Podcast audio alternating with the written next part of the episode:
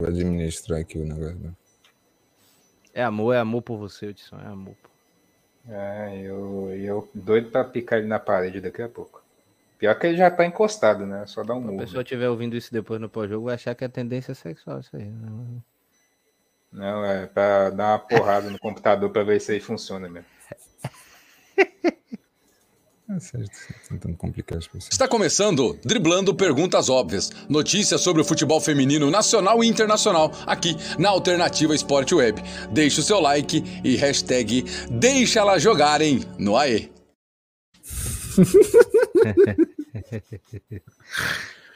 Meu Deus.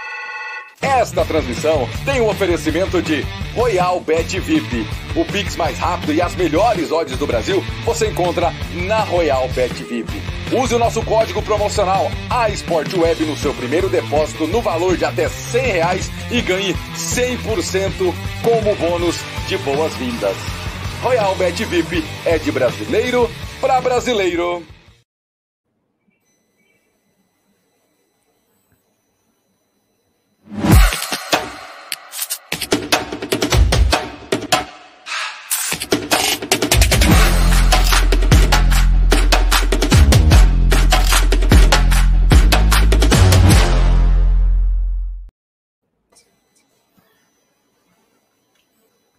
Você disse, não, Sérgio. Pode, pode, respirar, Sérgio Maurício. Respire.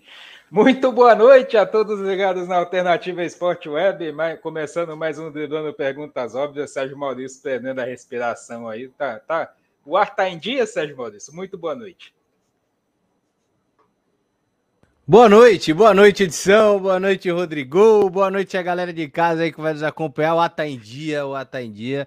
Ansioso já para um quadro, para um quadro aqui que vai ter hoje na, na- na- um dos quadros que a gente vai ter aqui, né?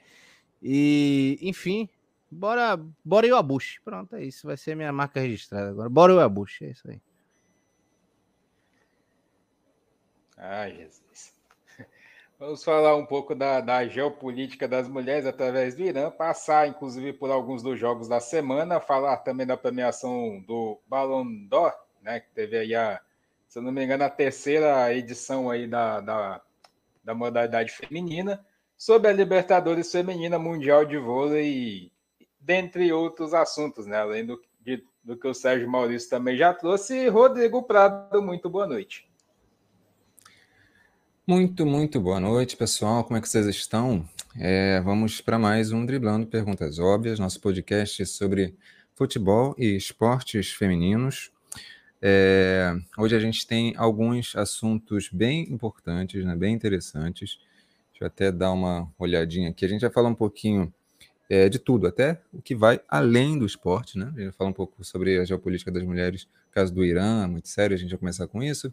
Depois a gente vai passar pelos jogos, né, um passeio temático pelos jogos da semana, né? É, contando com Estados Unidos, França, Suécia, amistosos que foram tidos. Inclusive o Brasil jogou com a Itália também. Enfim, vai falar também da Copa, Sub- Copa do Mundo Sub-17. Alexia Puteias venceu né, o Ballon d'Or, a bola de ouro. E a gente tem a nossa seleção da temporada. A gente fez também a nossa seleção, gente fala de Libertadores, Mundial de Vôlei, né? O Brasil prata, perdeu para a Sérvia, mas a gente fez um grande Mundial. Enfim, a gente vai falar de, de Raíssa Leal também do skate. É, muitos assuntos interessantes, então bora, bora lá. A gente vai começar, né, Hudson, com a questão da geopolítica. Eu vou colocar aqui rapidinho, só deixa eu. Que eu sou um ser humano um pouco enrolado. Faz parte também. Agora sim. É, vamos lá, pessoal. Ahn, há mais ou menos uma semana, lembrando que a gente ah, acabou não fazendo, né? Não, a gente geralmente faz toda semana, só que como teve muito, a agenda de jogos estava muito lotada, a gente acabou deixando para terça-feira e não a sexta, que seria o, é, é, o- o- dia normal nosso.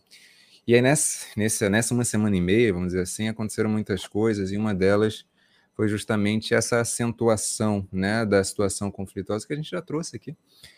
Se não me engano, na semana retrasada sobre o Irã, né, recapitulando muito rápido, ah, é- é, uma mulher, ela, ela foi morta né, por ter é, é, é, é, desrespeitado, digamos assim, a, a, norma, a lei moral do Irã de aparecer com, com o cabelo, né, fora do, do, do, véu. Uh, ela foi morta e isso gerou um protesto muito grande. E acontece o seguinte: isso foi gerando uma escalada muito grande, muito grande lá no Irã, absolutamente sem precedentes, né? Muita gente sendo morta pela polícia moral de lá. Isso está acendendo um debate muito grande no mundo todo e até aqui no Brasil também gerou um, um material né, de, de, divulgação dessa situação, em que atrizes é, é, cortaram parte do seu cabelo, é, manifestando apoio. Né? E eu acho que o ponto para se destacar aqui rapidamente é a importância de que países, e por isso eu coloquei a questão da geopolítica como central, porque é muito importante que países é, é, é se posicionem, né? É, e, e, e, realmente coloquem barreiras né, para o Irã, porque é, é uma coisa que está gerando protestos, e aí já não é mais apenas a questão das mulheres, e esse apenas é muito, muito entre aspas, né? A questão é que lá é, é aquele regime ditatorial que está lá desde 1979, é, é, ele é muito, muito bruto, muito brutal é, existe uma certa visão de que na, na geopolítica, né, é uma certa visão que o Irã, a questão é mais branda do que o Estado Islâmico, por exemplo, mas não é verdade. O tipo de regime é o mesmo. E o Estado Islâmico, ele, a gente sabe, é, é ele foi, ele gerou um temor e, e, e uma combatividade mesmo do mundo inteiro em relação àquilo, uma discussão muito grande. Então, esse, na verdade, é uma oportunidade né, que surgiu ali muito por conta da revolta das mulheres, mas é, é, vai além disso, porque abrange homossexuais, abrange é, diversas questões é, é, que são tratadas de maneira muito brutal por aquele regime é, absolutamente nefasto. Então, é importante que países como a Alemanha, países que, que têm uma relação internacional importante com o Irã, que se posicionem. Né? O Canadá chegou a fazer alguma menção nesse sentido, a Alemanha chegou a fazer, mas somente eles não basta. É importante que é, isso se estenda, porque é uma oportunidade importante. Enfim, e o negócio lá tá feio, tá, gente? É um país com 90 milhões de habitantes e milhares e milhares de pessoas morrendo. Basicamente é isso. Eu quis trazer isso para esse debate do esporte porque é isso. Está até aqui no título né, da imagem mulheres para além do esporte, e isso aqui, é, é, acho que o motivo, pelo menos meu, tá, de, de, de trazer é, é, é, essa questão do esporte é também trazer esse aspecto da importância da mulher em diversos lugares da sociedade. É, e já que o esporte ele é uma via muito importante, a gente faz isso, mas tem coisas que excedem bastante, tem coisas que acontecem no mundo que tem uma relevância muito, muito grande, a gente não pode deixar passar. Certo, pessoal? E com certeza isso tem, acredito eu, que uma, é, acho que uma importância muito grande até do esporte feminino no Irã, né? Eu acredito eu que, que na Ásia também, ainda mais quando você trata da, da, da liberdade delas, né? Lá dentro da, da não enfim do, do Estado Islâmico, mas nessa região asiática ali mais é, é, é religiosa, que tem uma concentração maior da, da, da do, do do Estado Islâmico em si, né? Porque eu ia falar da, da questão da religião do, dos muçulmanos, né? Mas enfim, é basicamente para para flertar com isso mais ou menos mesmo, mas que é muito importante justamente por isso, né? A liberdade delas, querendo ou não, influencia no esporte. Não tem como não. Tem uma pergunta no chat, né, Hudson? Talvez dê para a gente falar rapidinho. Sim, o Rei do Cartola pergunta: Salve, godizado do canal, vocês acham que o preconceito no futebol feminino está longe de acabar ou está no caminho certo?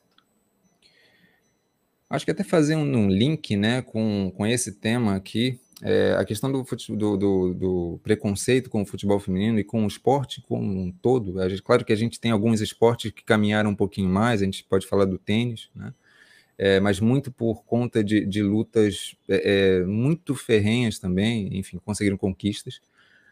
É, a questão toda é que a questão das mulheres ela vai para além, ela vai para além do esporte.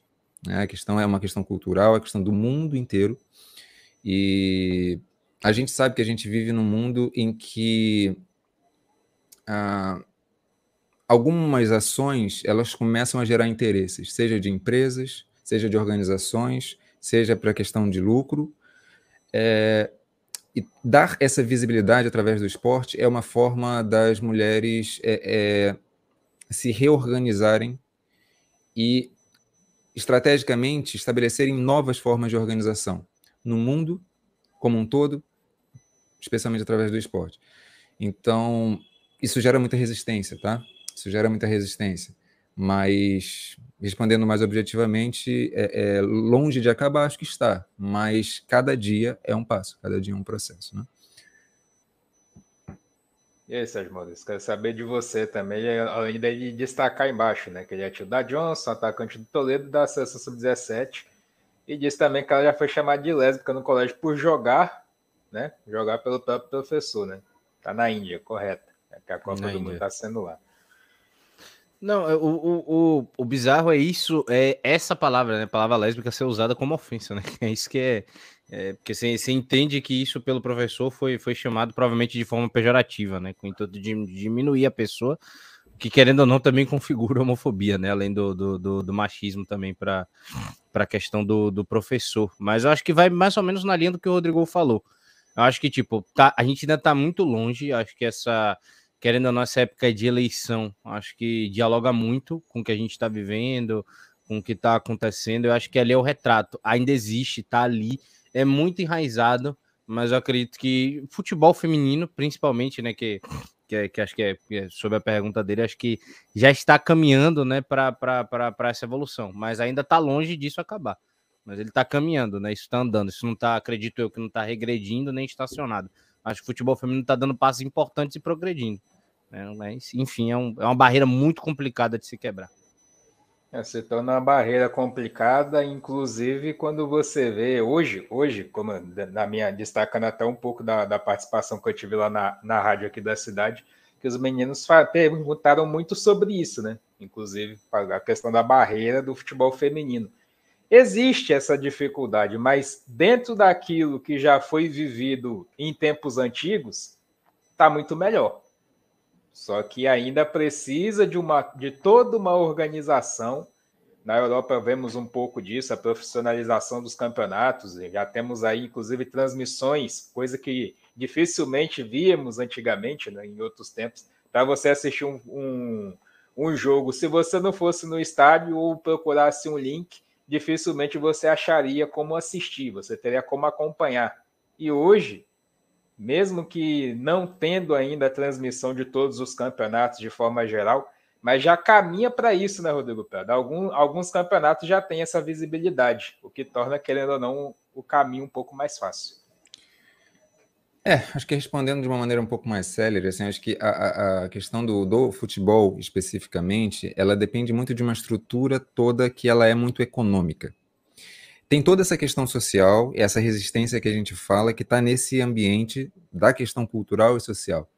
Mas para o futebol feminino evoluir nas diversas partes do mundo, e aí a gente pode até incluir o Irã, ações como a da FIFA, por exemplo, de distribuir realmente dinheiro para as confederações asiáticas do mundo inteiro, da Oceania, da América, da Europa, etc é, isso faz com que aí as federações elas possam ter né, é, é, suas responsabilidades e comecem a, a, criar políticas. Mas não adianta apenas injetar dinheiro e pronto, você precisa fazer esse dinheiro girar.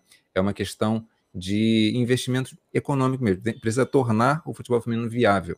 A gente ainda está nesse estágio inicial desses investimentos feitos por parte da FIFA e por parte das federações, mas na Europa já começaram a ver isso. A questão é, está é, tá se tornando rentável na Europa, aos pouquinhos. Esse é o modelo para o restante do mundo, percebe? Então, é isso. É, é, é, mas é isso que o Hudson falou. Há um tempo atrás era muito. Era inviável a gente pensar coisas que a gente vive, vivencia hoje, e, né? mas é um passo de cada dia. É isso. E, mas naturalmente a gente precisa ao mesmo tempo reconhecer que ainda está longe do que a gente, do potencial da coisa. A gente sequer tem ideia do potencial real da, da coisa toda mas ao mesmo tempo é, a gente precisa também reconhecer que melhorou muito. Então, esse ponto de equilíbrio é importante. Aí já passando também para alguns jogos né, que aconteceram durante o final de semana, É, alguns jogos bem interessantes passaram, inclusive alguns resultados: o West Ham 1 a 0 no Aston Villa, o Bordeaux perdeu de 3 a 1 para o Lyon, Everton 1, Chelsea 3 e o Derby né, de Milão, a Inter mostrando a sua superioridade, tanto que hoje é líder do campeonato italiano, vencendo pelo placar de 4 a 0, Rodrigo. É isso, né? Acho que dá para passar por alguns pontos assim de, de cada jogo rapidinho.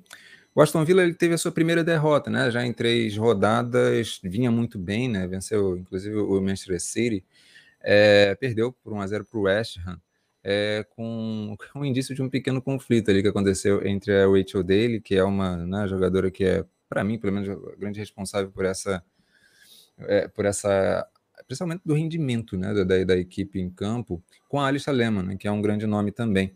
A Alice Lehmann acabou perdendo um pênalti, a dele ela fez um, um, gesto de não que não entendeu porque que ela bateu, sendo que a própria Rachel dele, apesar de ter é, é, é, é perdido um pênalti, apesar de ter é, é, sido muito importante para a vitória contra o United na, na FA Cup, acabou que ela, ela, ela perdeu o pênalti naquele jogo.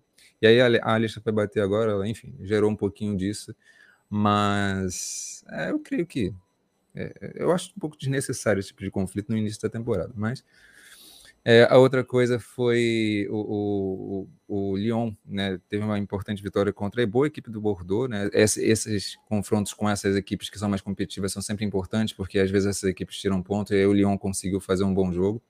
Eu destacaria a Lindsay Horan, é, ela atuando bastante, entrando na área, é, é, cabeceando, finalizando, fez um, fez um golaço assim. Importante o Lyon criar formas de, de, de enfim, formas de, de jogo também. Uh, outra coisa, é o Everton acabou perdendo para o Chelsea, né? Acho que o maior destaque, é, eu diria para que a, a torcida do, do Everton né, tem, tem enchido o estádio, é, é um estádio bem pequenininho, e chama, me chama a atenção como que o estádio ele, ele não abarca, né? Tipo, ele não comporta a quantidade de pessoas que se interessam pelo jogo. Isso aí é um destaque que eu faria.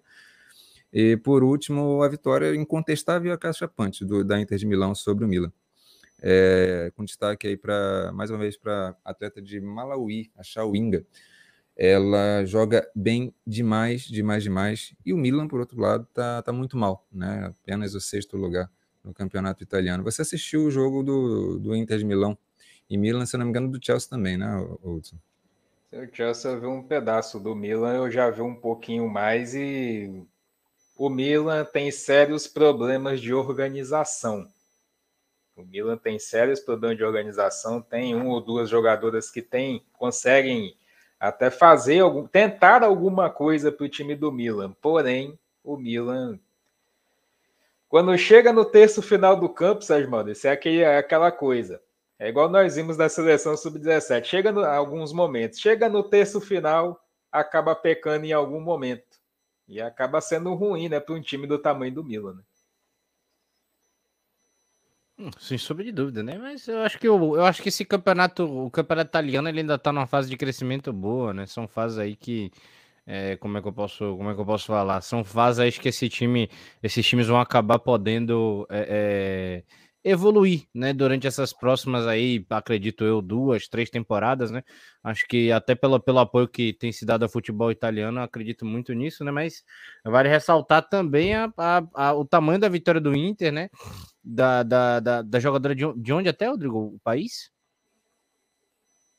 Mala, Malawi, Malawi? Tá mudo. Tá ficando mudo. Isso, pô, é Malawi, é de, trata de Malawi. É, de Malawi, né?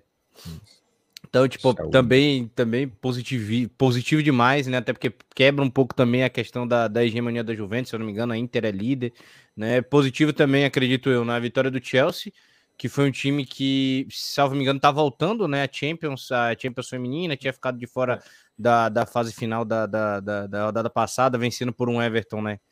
Ali mais equilibrado esse ano. É um time que está cheio de empréstimos, né? Cheio de jovens ali tentando se provar. O Lyon, né, é, é, é um time que ainda tá, acho que o Rodrigo até já tinha comentado, né, que ainda tá se ajeitando. E essa vitória do West Ham que me surpreendeu mais. Eu não sabia que tinha tido essa treta da, da Rachel Daly da, da Alicia, não, mas agora fiquei, agora fiquei surpreso. Nessa eu tô do lado da, da Daly, tranquilo. Tem muita dificuldade. Né? É, e além da Chawinga, dá um destaque também para a Tiara também, né?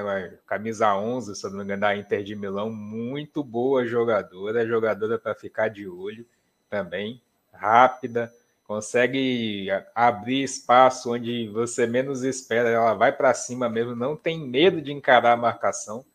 Muito, muito interessante o time da Inter de Milão, até por, por esse motivo mesmo que hoje é líder do campeonato. Né? Mas, claro, tem muita bola ainda para rolar, inclusive Milan e Juventus se enfrentam no próximo final de semana. É, é quase briga de foice no escuro, viu, Rodrigo? Perfeito, perfeito.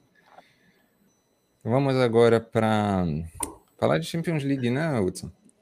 É, falar, falar de alguns jogos, alguns confrontos da Champions já na, na próxima rodada. Esse meio de semana é meio de semana de Champions feminina. Inclusive, teremos transmissão aqui na Alternativa Sport Web de Paris Saint-Germain e Chelsea, na voz desse rapaz que está aqui embaixo, aqui por último, aqui, ó, Sérgio Maurício. Teremos transmissão desse jogo.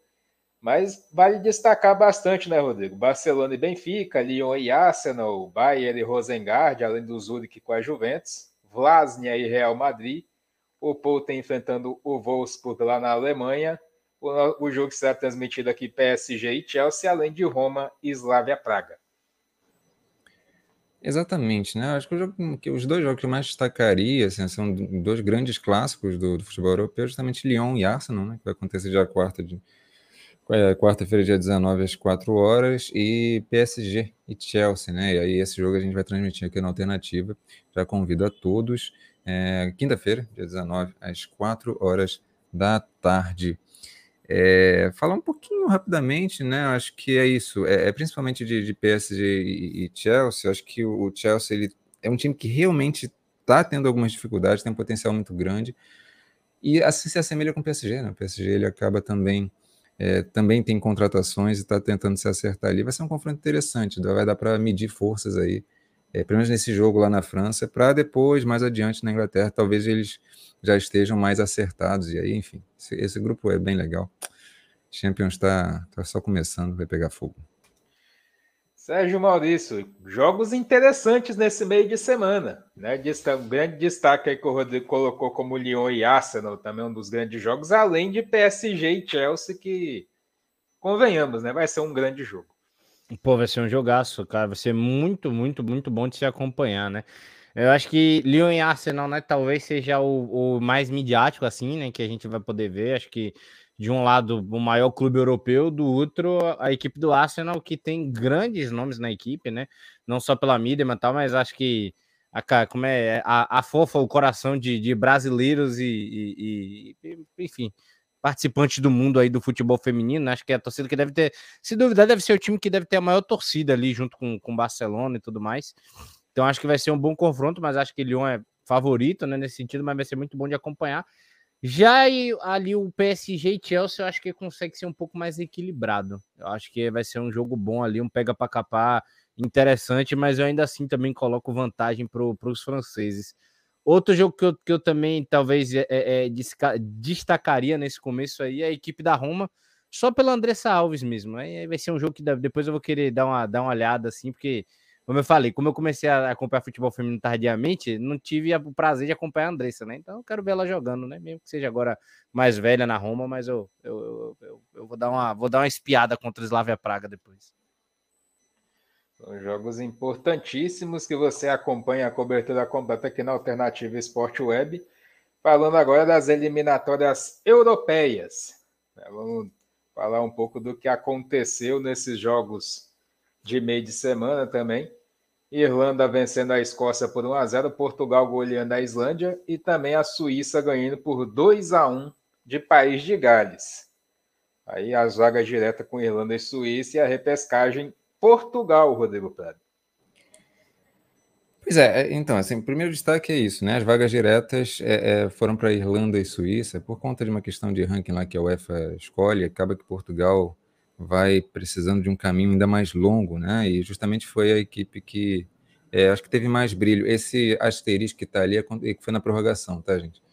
Falando rapidamente do jogo, acho que o que mais se destaca ali no jogo da Escócia com a Irlanda foi de verdade foi o nervosismo da Caroline Ware pela, pela Escócia.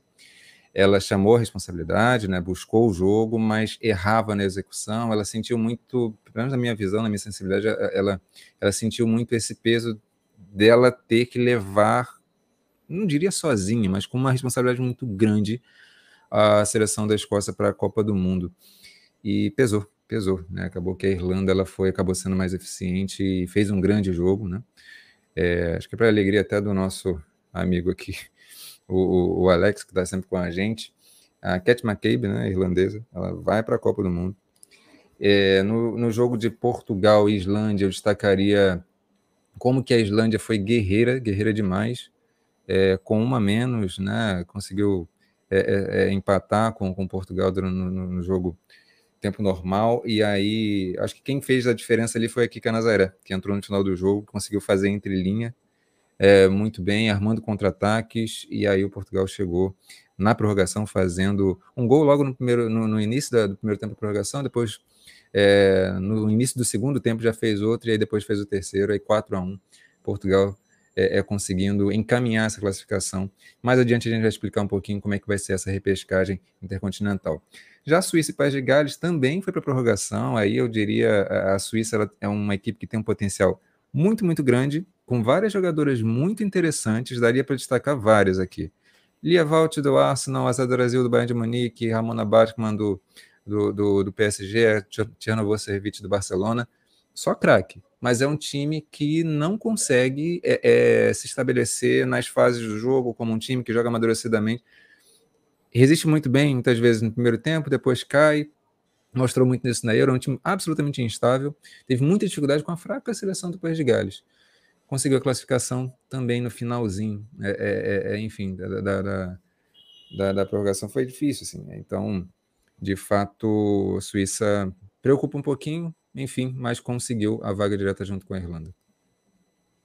E nós vemos também, né, Sérgio Maurício, inclusive acompanhamos o, um dos duelos da seleção portuguesa, e vale destacar também como jogou bola essa, essa, seleção de Portugal. Apesar de ter passado pela Islândia, como bem destacou o Rodrigo, com um a menos na prorrogação, mas nas fases que nós acompanhamos, a seleção portuguesa é uma seleção interessante, né? Interessantíssima, né? De fato, eliminou uma, eliminou também uma, uma forte ali seleção belga, né? Foi um confronto ali realmente interessantíssimo por um, por, por um joelho ali, vamos assim dizer, né? A Vulaé não consegue, não consegue dar a vitória para o lado belga. E aí, depois dali, o jogo vira. Tem o gol da, da Fátima Pinto, né? Se eu não estou enganado, no final do jogo, que é o 2 a 1 E aí leva esse jogo da, da repescagem contra, contra a Islândia. Fiquei até surpreso, como o Rodrigão falou, já estava acompanhando o jogo na, na hora por, pelo, pelo aplicativo, né? Eu já tinha visto a Islândia com a menos. Só que aí depois, quando foi para a prorrogação também, o caldo desandou, né? Os 4 a 1 é, e aí o Rodrigo até trouxe a questão da Kika Nazaré. Fiquei sentido, né, pela, pela Escócia, porque eu realmente queria ver a, a Little e a, e a Ué na, na Copa do Mundo, né? Infelizmente não vai ser possível, vão ficar de fora. E para a questão da Suíça, cara, é, é, é, é, uma, é uma, como o Rodrigão falou, é uma seleção muito muito estável, né? Acaba sendo meio, meio aleatório. Sofreu contra a seleção do País de Gales, levou para a prorrogação. Eu acredito muito no potencial dessa seleção. Eu acho que tem que levar, tem que levar a Lixa Lehmann para a Copa. Viu? Se, se for agora, tem que levar a Lixa Lehmann para a Copa. Tem que botar no banco lá. Pelo menos isso, né? Vamos tentar, como bem destacou o Rodrigo, vamos tentar agora entender. Um abraço aí pro, pro FX Quartel chegando com a gente também. Agora, tentar uma... entender um pouco A, a Áustria não vai, né? A Áustria não vai, né? Perdeu na, na repescagem, não foi? A Áustria foi eliminada pela Escócia. A Escócia, heroicamente, também eliminou a, a Áustria na, na, fase passadinha. o Brasil vai ficar de fora, mas é isso aí. Então... Tentar entender agora como é que funciona essa repescagem intercontinental, Rodrigo Prado. Vamos passar aqui, tentar me ajeitar com a tecnologia aqui. O que acontece? A nossa repescagem intercontinental tem 10 equipes. Aí, de cada grupo que tá, você está vendo aqui, grupo A, B, C, vai se classificar um uma equipe, tá bom? É, esse grupo A vai ter o seguinte: Camarões e Tailândia, todas as equipes né, acabaram se classificando para essa repescagem geral, e aí você vai ter essas vagas direto para a Copa do Mundo. Uh, Camarões e Tailândia vai jogar. Quem vencer pega Portugal. E aí acho que Portugal já está bastante encaminhado, né? Para essa classificação, imagino eu, pelo menos. Senegal e Haiti. É... Senegal é uma seleção que eu particularmente ainda não conheço, né? Mas vai ser interessante observar como é que vai ser. Uh... Haiti é uma seleção que surpreendeu, tá, gente? É uma seleção que às vezes a gente pode imaginar, ah, Haiti é uma seleção muito fraca. Não é, uma seleção que jogou bem contra os Estados Unidos na, na, na, na, na Copa Ouro, né? Não sei se tem exatamente esse nome, mas lá, enfim, a competição que reúne os países da América do Norte e Central. Quem vencer pega o Chile. Não me surpreenderia o Haiti passar pelo Chile. Não me surpreenderia. Senegal, como não conheço, não, não poderia dizer. Mas vale outra vaga. No grupo C, essas quatro seleções vão disputar uma vaga. China Taipei contra Paraguai, acho que o Paraguai é, é, é, favorito, mas eu sempre acho, eu, eu gosto de destacar é, o intercâmbio continental, cultural que tem essa, esses jogos, tá? É, mesmo que sejam países mais com, com, menos tradição, é interessante ver o estilo da, da, das meninas, como é que elas se comportam em campo. Também vou, vou ter curiosidade de ver.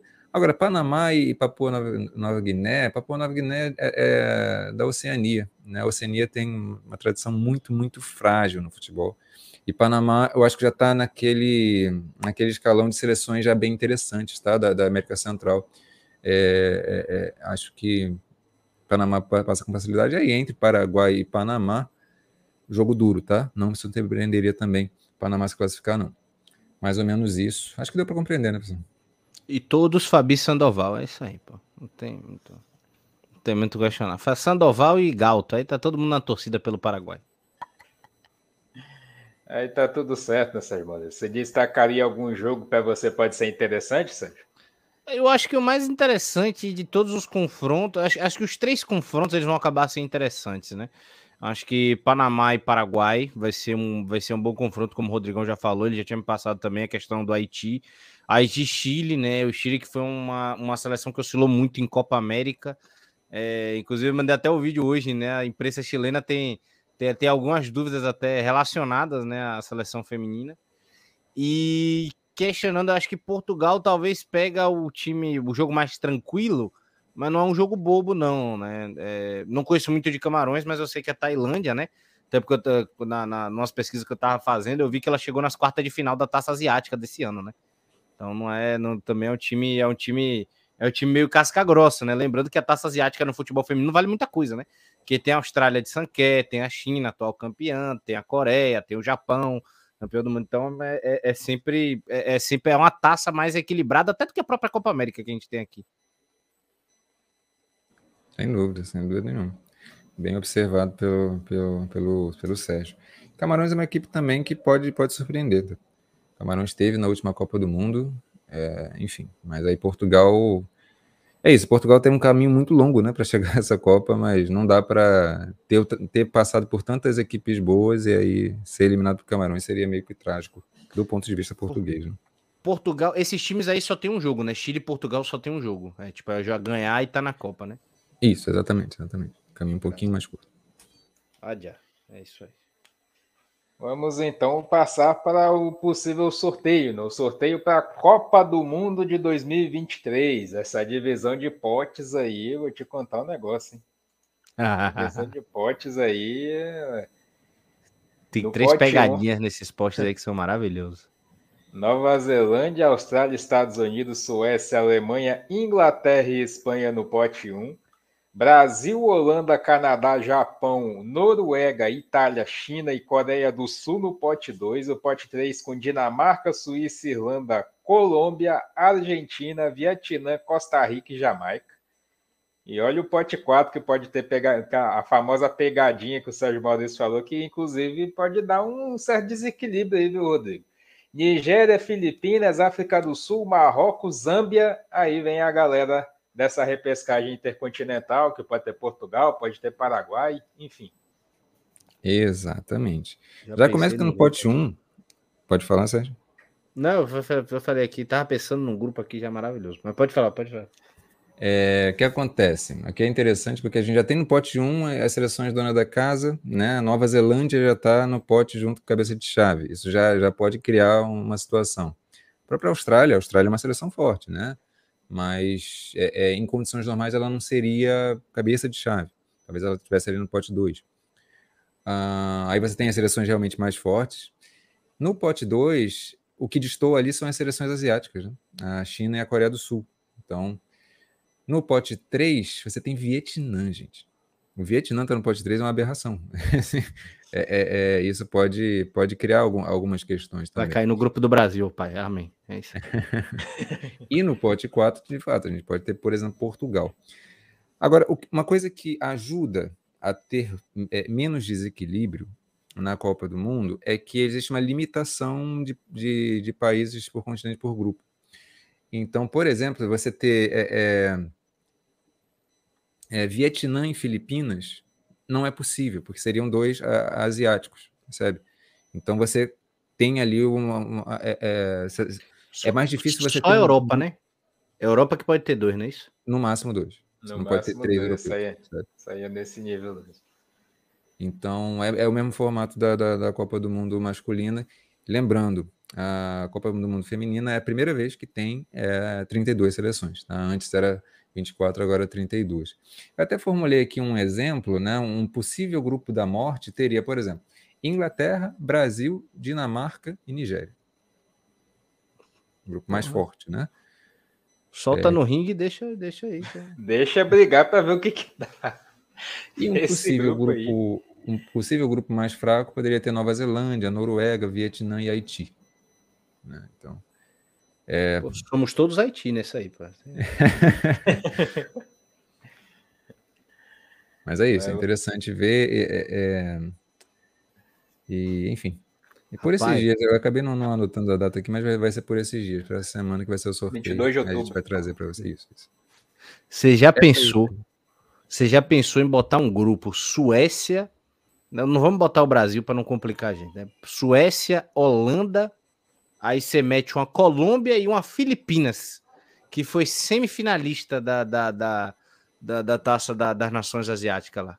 Da taça, da taça asiática. Filipinas não é um time bobo, não, viu? Filipinas, é, Filipinas é um time enjoado. Nossa, ia ser, ia ser um nivelamento maravilhoso. Eu queria ver a Holanda assim, assim, bananando. Agora eu te pergunto, nesse grupo que você formou, quais, quais são os dois classificados? Os, os dois classificados? Sim. Suécia e Filipinas, sem sombra de dúvida. A Holanda dele que é.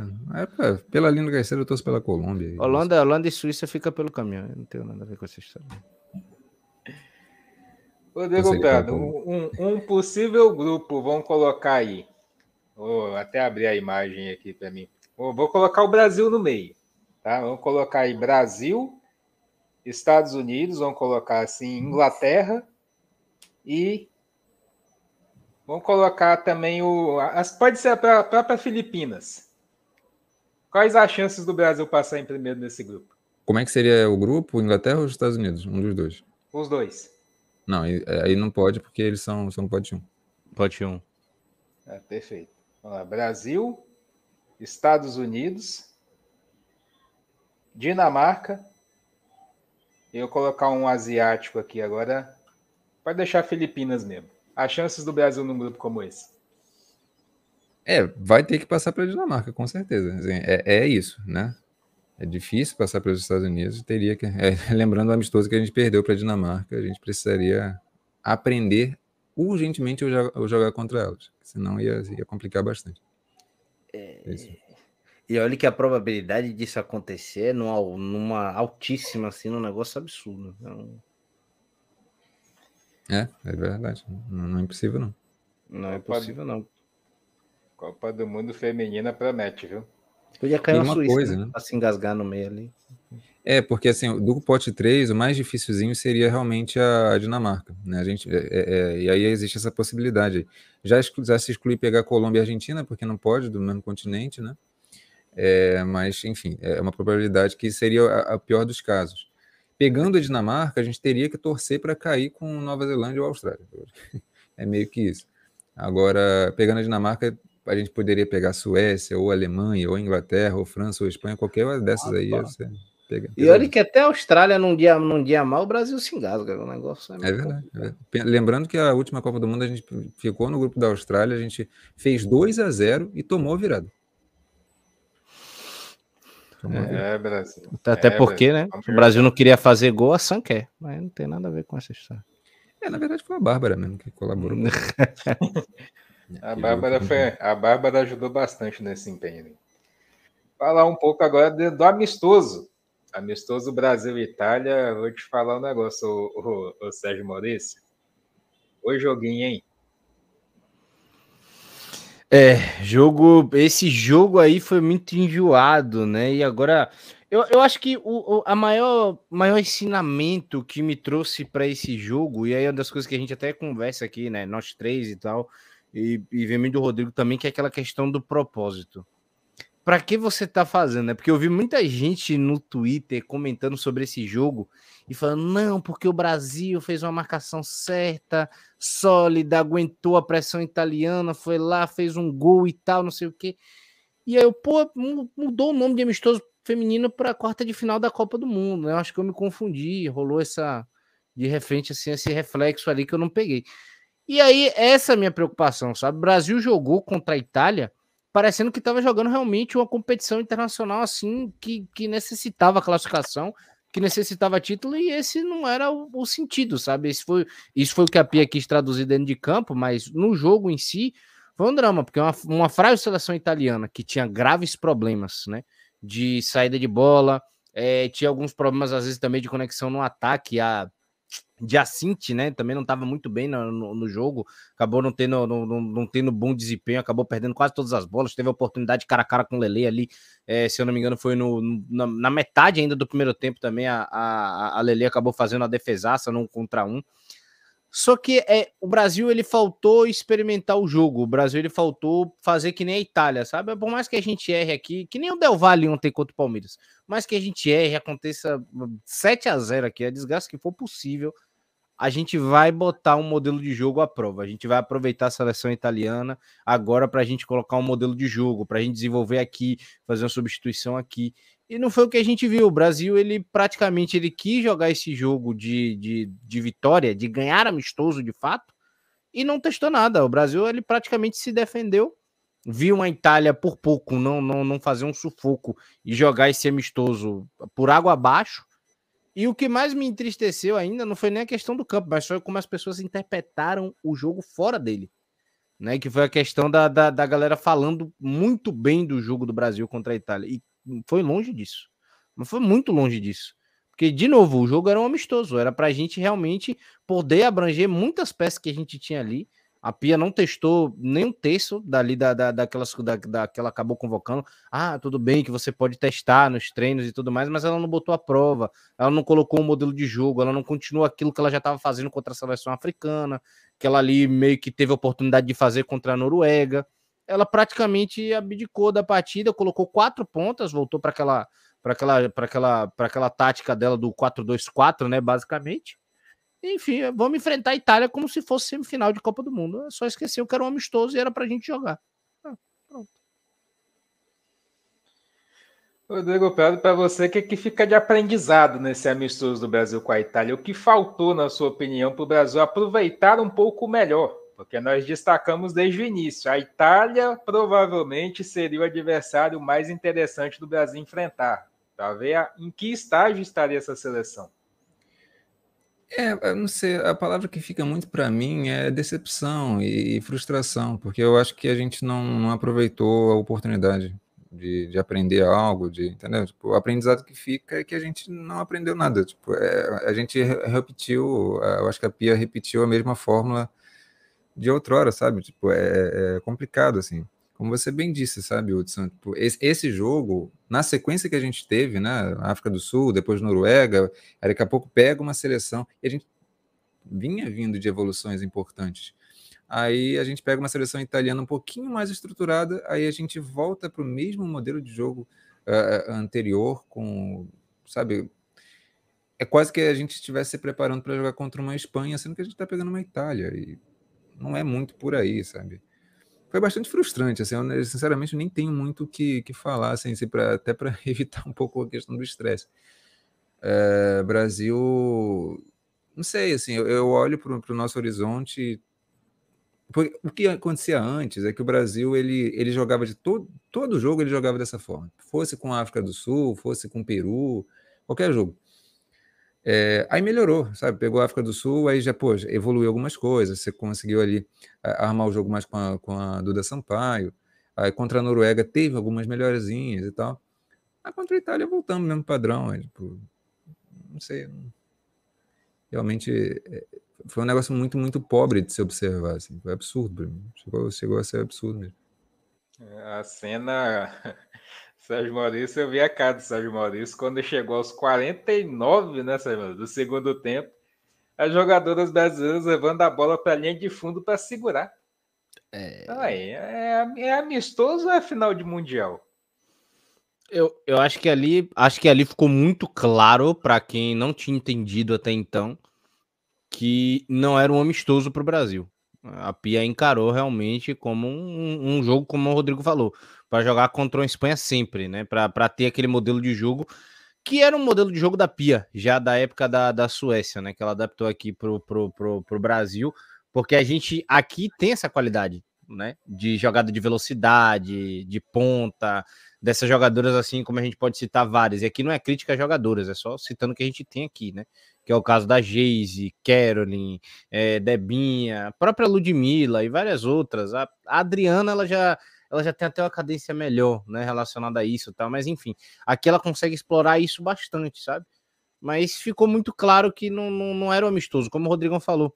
Não, a gente não testou o modelo de jogo, a gente não continuou o que a gente estava fazendo, a gente não conseguiu desenvolver mais, a gente não conseguiu evoluir, não aproveitou que a gente estava enfrentando a Itália para testar algumas coisas, para saber como é que estava o nível daquele modelo de jogo. A Pia basicamente construiu um modelo de jogo interessante e falou: tem o time difícil. É, é, é, que nem ter medo de barata, sabe? Você larga lá e sai correndo, pô. É, não, vamos voltar para o modelo de jogo que eu tô confiante já que vamos fazer. E aí o cúmulo para mim foi o final da partida, realmente, né? Que eu não, eu não lembro nem quem foi agora, realmente vai me faltar a memória da jogadora, mas que foi prender bola na linha de fundo. Pô. Um amistoso, numa, prender bola na linha de fundo final de partida. Se a Itália fizer o gol, vai acontecer o quê? O Brasil é eliminado de alguma coisa? Eu não fiquei sabendo disso. Então... De repente ia dar algum campeonato disfarçado, a gente não tava sabendo, né? Pô, é, Brasil eliminado da Copa do Mundo depois dessa, eu fiquei realmente. Eu fiquei assim, eu fiquei nessa dúvida, né? Eu fiquei. Porque realmente era eu que não tava sabendo. É, o que me chama mais atenção, eu até falei isso na transmissão. Se o Brasil faz um jogo desse na Copa do Mundo, a gente pergunta, cara, que jogo temeroso, tenebroso, né? É, é, a gente. E, e num jogo desse a gente é capaz de perder, percebe? Porque a Itália ia jogar de outro jeito e tal. É, a pergunta que, que Porque a Itália é aproveitou. É, exatamente. Entendeu? É, a pergunta que fariam é: o que, que foi feito em quatro anos? Em quatro anos, o que foi feito é: vamos jogar dessa mesma forma como se fosse uma Copa do Mundo. Sendo que um, um amistoso ele serve para você usar amistoso após amistoso, competição menor atrás de competição menor, para evoluir para você ter um projeto de time. Olha, a minha ideia de time, minha ideia de sistema de jogo é tal, mas não, não é trabalhado. Então, isso sim, eu, é, eu acho muito frustrante. E, e até antes da gente passar para o sub-17, eu pergunto para vocês, com todos os problemas que essa seleção tem, né, com todos os problemas que essa seleção tem, mas se o Brasil pega uma Holanda na Copa do Mundo, jogando desse jeito acontece o quê? Rapaz, é assim, eu entendi a pergunta. Vai ser impossível o Brasil pegar a Holanda porque eles estão no mesmo pote, né? Mas vamos Sim. supor, pega uma Dinamarca, pega um grupo, literalmente, se o Brasil entra no grupo da morte, porque tem que estar tá, tem que estar tá realmente é, é, é, é, aberto a qualquer possibilidade. Eu acho, eu acho que o Brasil não passa de fase. Eu acho, mas tudo bem, é uma competição, ainda em junho, tem seis meses ainda, seis a oito meses ainda para querer resolver alguma coisa, para ver o que, que vai ser, o que, que não vai ser. Não sei se esse elenco de repente chega fechado e disposto ali a, a, a, a, a enfim, a, a, tentar algo né, a mais, porque qualidade o Brasil tem. questão não, não são de fato as jogadoras. Acho que aqui a gente tem muito, muito potencial mesmo para disputar lá nas cabeças. Mas do jeito que tá hoje, do que a gente está vendo e como tá, tá, tá sendo levado essa, essa gestão, eu acredito muito que o Brasil cai numa primeira fase. Mas num grupo da morte. Se pega um grupo de boa, é porque a gente está falando aqui, ah, times interessantes, Nigéria, Filipinas, tá? Essas equipes causam problemas, causam problemas. Mas se o Brasil tiver concentrado no dia, mesmo que, que jogue o jogo confuso, acho que o Brasil ainda consegue passar para as quartas de final. Mas eu acho que minhas previsões são essas, né? É, oitavas, né? Perdão, que agora tem 32. É, eu acho que cai ou em primeira fase ou em oitavas de final. Acho que para mim fica ali. Acho que para mim realmente fica ali em oitavas de final ou primeira fase. Muito complicado e vai depender muito dos confrontos, sabe? De quem for passar, como é que vai ficar. Porque aí, pô, a gente passa da, da, da, da primeira fase as oitavas é querer pegar uma. A gente vai ter que pegar alguém ali, tipo uma Colômbia, no máximo, alguma coisa assim, para a gente conseguir ainda avançar para umas quartas. Porque se a gente já pega um confronto mais complicado ali pelo meio, complicou. Porque esse confronto, mesmo estando no mesmo pote, ainda pode acontecer, né? Querendo ou não. vamos supor que o Brasil passe de fase e bata de frente. Aí é um... Você já pensou, você já pensou se o Brasil pega, pega literalmente um grupo com uma seleção difícil? Alemanha, França, Inglaterra, é, Espanha, Estados Unidos ou Suécia. O Brasil fica em segundo lugar do grupo. Não é, não é nada, não é nada de outro mundo. Segunda fase, aí o Brasil já pegou a Alemanha, né? Vamos supor. Nas, nas oitavas de final, o Brasil acabou passando, porque os outros dois do grupo eram mais fáceis. Nas oitavas de final, o Brasil encara a Inglaterra, porque foi segundo do grupo. É, fodeu. É, eu, eu abraço as mãos e falo assim, eu começo, começo a rezar no meio das orações lá invoco todas as orações e falo assim: ó oh, Deus, nunca lhe pedi nada. É e aí, Rodrigo Prado, como é que fica a situação? Eu citei a Holanda para estar tá no mesmo pote, mas eu coloco assim, com o mínimo de, de com o máximo de problemas que a, a, gente sabe que a Holanda tem, uma seleção ali no mesmo nível Sim. da seleção holandesa, digamos assim. Como é que, é. com esse jogo, como é que o Brasil fica?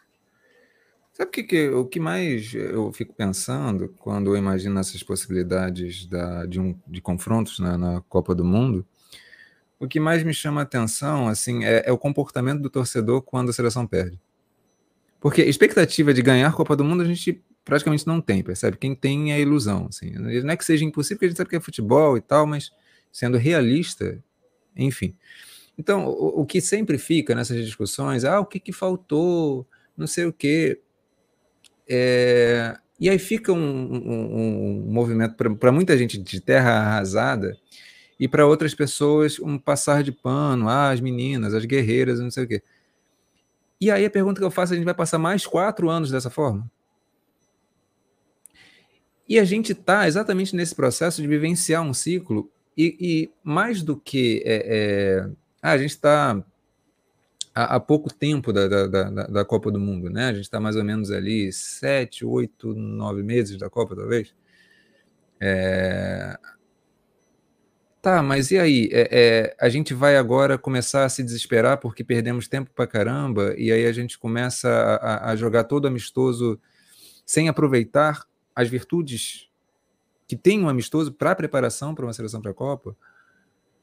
Porque quando a gente pega uma seleção dessa, gente, a minha questão não é assim, ah, vamos perder de goleada. A minha questão nunca foi essa. De verdade. Minha questão não é essa. A minha questão é a gente, no detalhe, a gente perde. Para uma seleção holandesa, a gente já viu a gente, mesmo jogando mal para cacete, a gente empata com elas. Mas numa Copa do Mundo, elas vivem a competitividade de um jeito diferente. E elas acessam algumas coisas que a gente com esse estilo de jogo, com esse tipo de jogo, a gente até tenta, a gente até consegue bater de frente. Mas tem algum momento que a gente perde. Foi assim com a França, a gente na Copa de 2019, a gente estava nas quartas de finais contra a França e a gente passou perto de classificar. Porque elas jogaram mal, tá? As seleções europeias se complicam com a gente. Elas têm dificuldades com a gente mas a gente sequer consegue aproveitar porque a gente é meio alienado do que o jogo está pedindo, sabe? E a questão é que a gente não corrige isso, a gente não usa o, o tempo de preparação, o ciclo de preparação para a Olimpíada e Copa do Mundo para evoluir.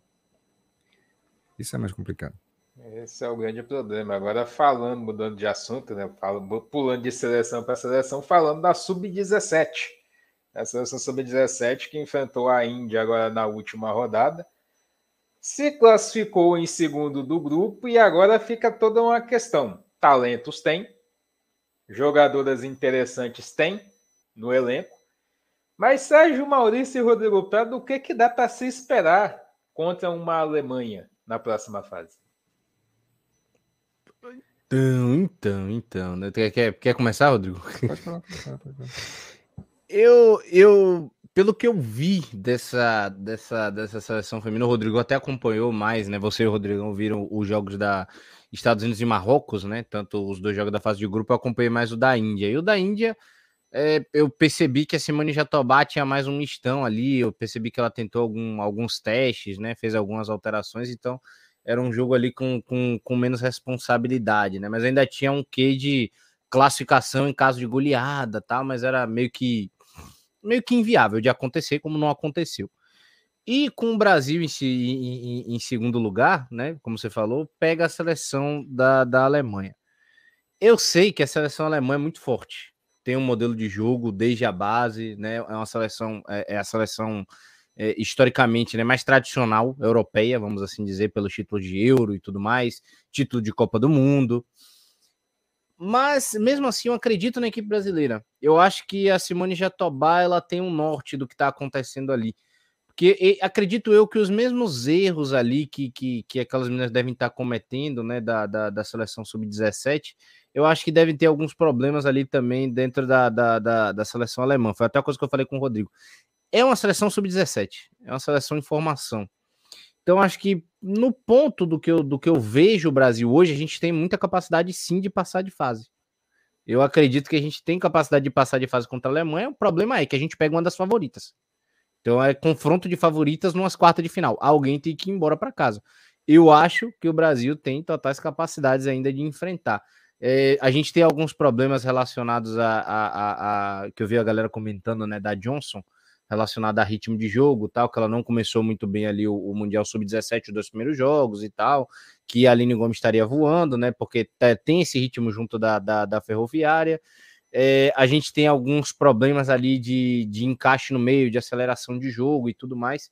Só que isso tudo eu visualizei em Twitter e no jogo contra a Índia. Ainda vai depender muito de como a gente vai, vai jogar contra a seleção alemã, porque esse jogo propõe uma dinâmica completamente diferente. Né? Quando a gente joga contra a Índia, enxerga espaço contra a Índia, contra a Alemanha é totalmente diferente. E eu acho que a Simone de Jatobá tem, tem, tem capacidade de fazer essa equipe enfrentar é, é, é, é, e conseguir passar de fase. Mas meu único problema é, eu tiro como prova o jogo dos Estados Unidos. Basicamente. Que a, a, goleira, a goleira estadunidense acabou frangando. No gol ali, todo o mérito da Carol, né? No, no gol do empate. E fica aquele negócio: o Brasil ele vai ter que aproveitar algumas, algumas oportunidades que, historicamente e culturalmente, nossas seleções não aproveitam. Ele vai ter que aproveitar essas oportunidades que jogos decisivos pedem. E eu acho que ali o Brasil sempre engasga, mas de repente, num volume de jogo, né, um, um início de jogo ali perfeito, a gente pode acabar encaixotando a seleção alemã. Mas vai ser um jogo muito complicado. Vai ser que eu, eu acho que vai ser aquele típico jogo de seleção feminina brasileira, aquele 1 a 1, 1 a 0, 2 a 1 no finalzinho de jogo e a gente vai acabar ali decidindo classificação ou uma desclassificação em, em fase final de segundo tempo. Rodrigo Pedro, que até acompanhou melhor, até conversamos algum, em alguns aspectos, né, Rodrigo, sobre o, a estreia brasileira, principalmente contra os Estados Unidos. Você pontuou muito a questão do Brasil errar bastante, pecar bastante durante o primeiro tempo e a goleira Leilani trabalhando mais, né? Inclusive nesse jogo contra os Estados Unidos. O que é que dá para esperar quanto uma Alemanha, sabendo que o Brasil tem esses talentos, mas precisa dessa melhor organização, essa dinâmica, como disse o Sérgio Maurício? Vamos lá. Eu queria pontuar algumas coisas antes. Antes, porque para compreender esse jogo com a Alemanha, a gente precisa antes compreender a dinâmica de uma Copa do Mundo Sub-17 que é diferente de uma Copa Sub-20. Na Copa do Mundo Sub-17, as seleções elas são mais é, elas são mais falhas. Elas não têm aquela coesão e organização tática que existe é, na Sub-20 já. As jogadoras estão menos desenvolvidas taticamente. Fisicamente também estão menos desenvolvidas. Então a coisa equipara mais.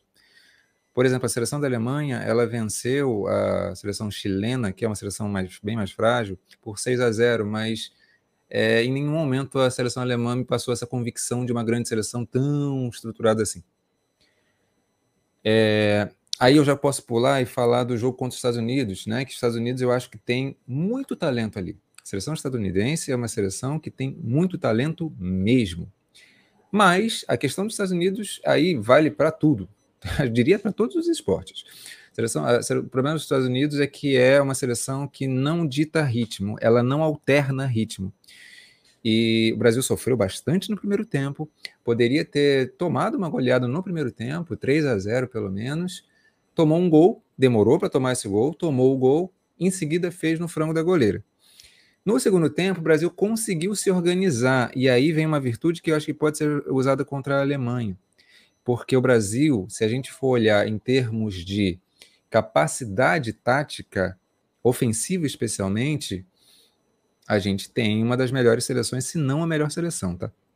A gente tem.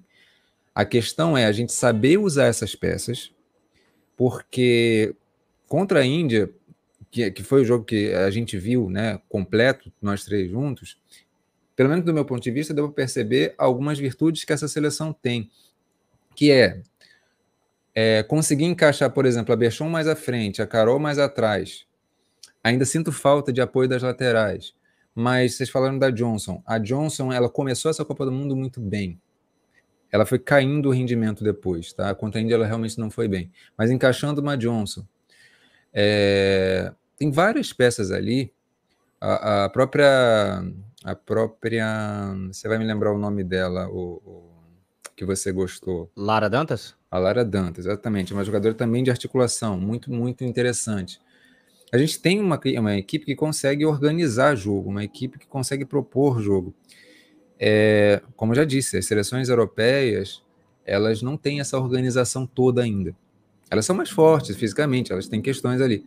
Então, as fases do jogo, que eu quero dizer que vão alternar bastante. Dificilmente você vai ter uma seleção europeia que vai engolir a gente o jogo todo, sabe? Então, dá para aproveitar. A questão é ser inteligente e aí eu confio muito na Simone de Jatobá, a nossa treinadora. Então, assim, chances a gente tem, tá? Eu acho que não, não dá para ficar é, é, superestimando tanto essas seleções europeias, não. É, por exemplo, a, a, França. A França, se não me engano, foi eliminada. A Tanzânia conseguiu a classificação, né? A Tanzânia venceu a, a, a França e empatou com o Canadá e conseguiu a classificação.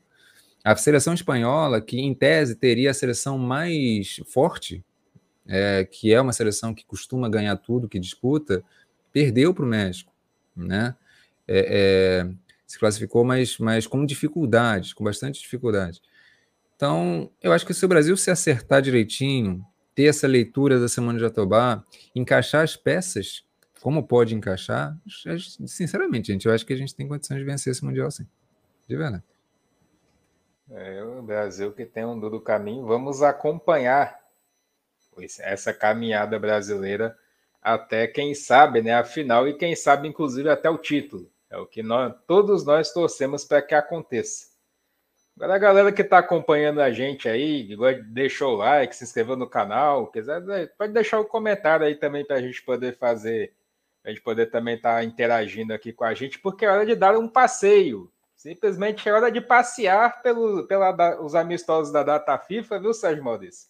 Começando aí, inclusive, pela seleção inglesa aí que fez simplesmente uma homenagem, né? Aquelas homenageou em Wembley as pioneiras de 1972. E linda homenagem, viu? Linda homenagem, realmente valeu, valeu a pena pra caramba, hein, Rodrigo? A gente vai falar disso. Vai começar a falar disso logo, né? Acho que a Inglaterra ela fez um amistoso contra os Estados Unidos, ali já na semana, ainda na semana passada. E aí foi um detalhe que teve nesse jogo, né? A seleção inglesa ela jogou o primeiro jogo da história em 1972, né? Faz 50 anos contra a Escócia.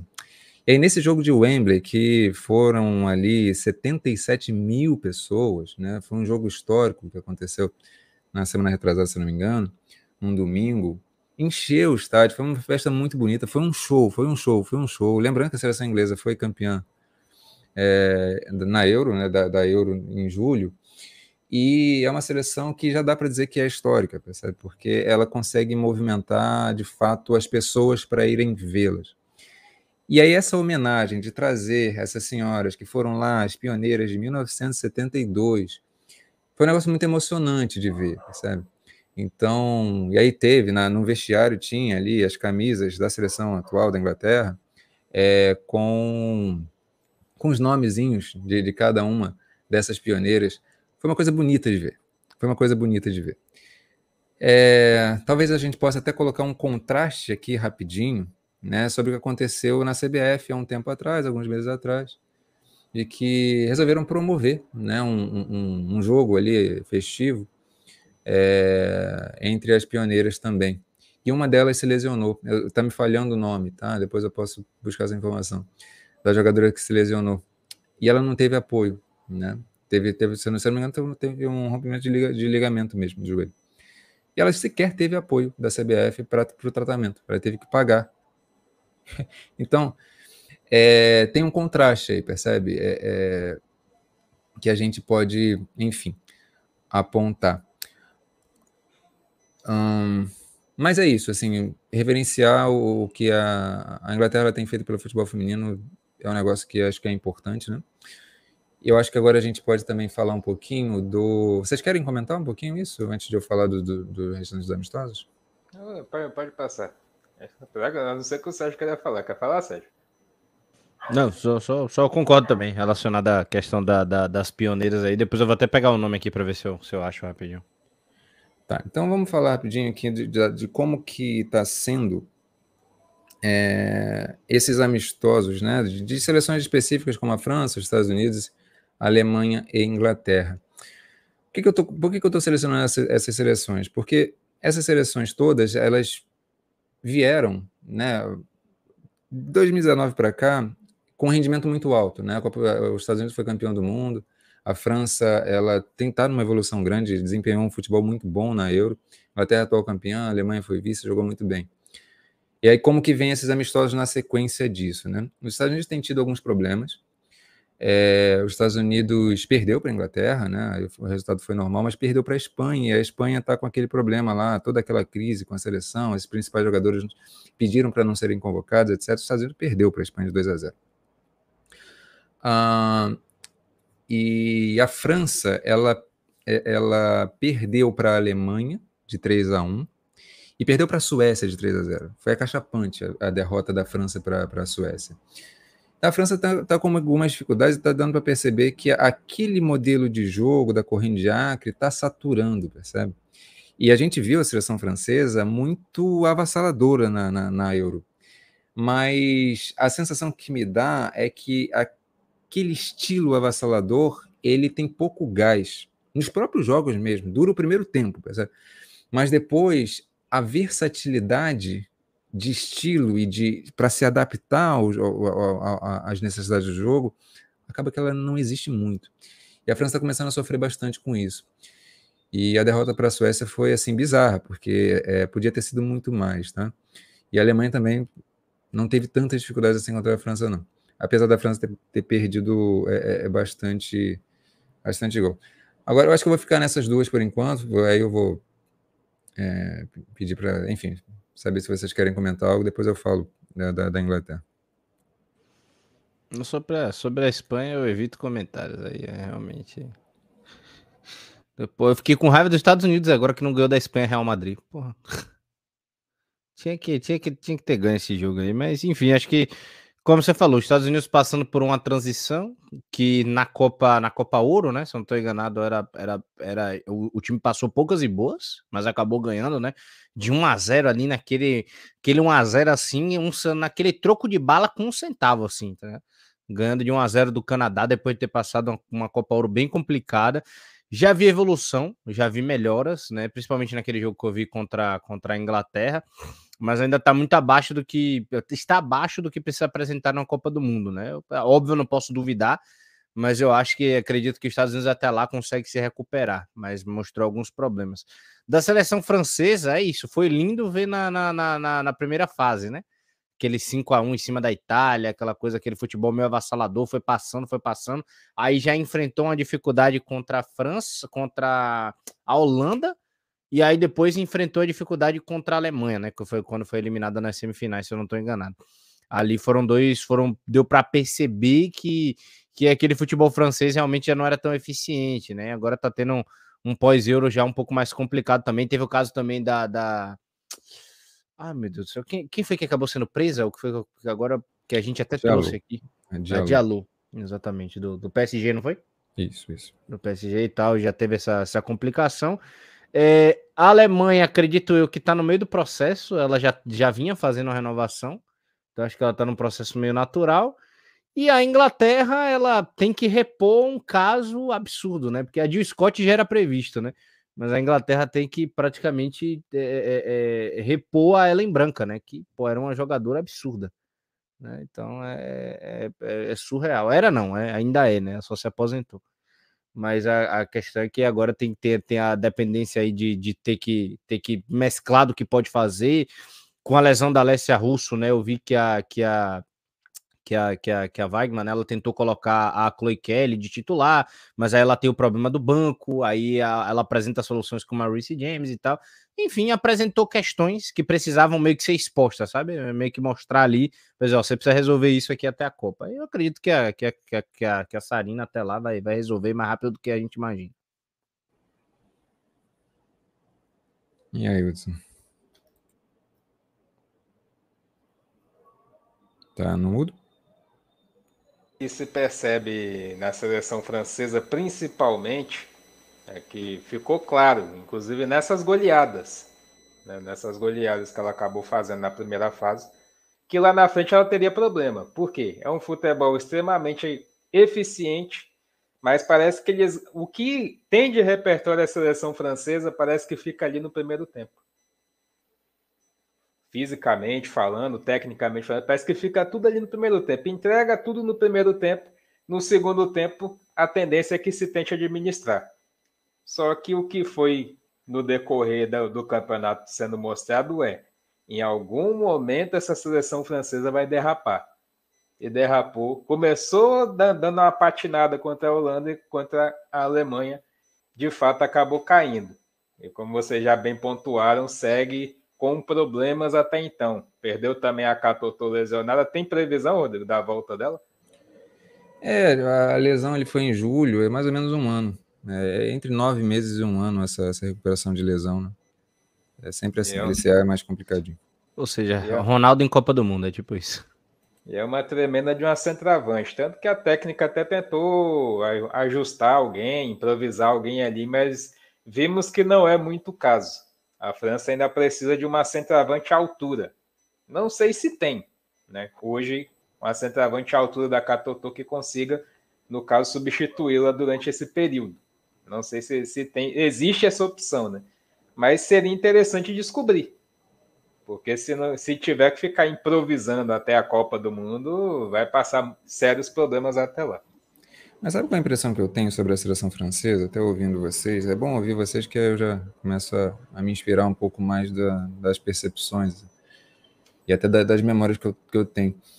Acho que a seleção francesa ela conseguiria, com as jogadoras que tem, especialmente jogadores de meio campo, tá? É, é, a gente viu. A seleção francesa é, é bastante profícua no meio de campo, é um negócio absurdo. Assim. E mesmo sem uma centroavante, acho que daria. A questão do francesa, para mim, é uma questão de ritmo. É, e é uma, é uma questão de ritmo, e eu vou me deixar, tentar me deixar explicar um, um pouco melhor, explicitar um pouco melhor. É, o ritmo das jogadas. Como as jogadas são construídas. Elas são excessivamente aceleradas, embora não necessariamente verticais. A seleção francesa ela gira de um lado para o outro, só que ela é muito intensa. É, às vezes, é...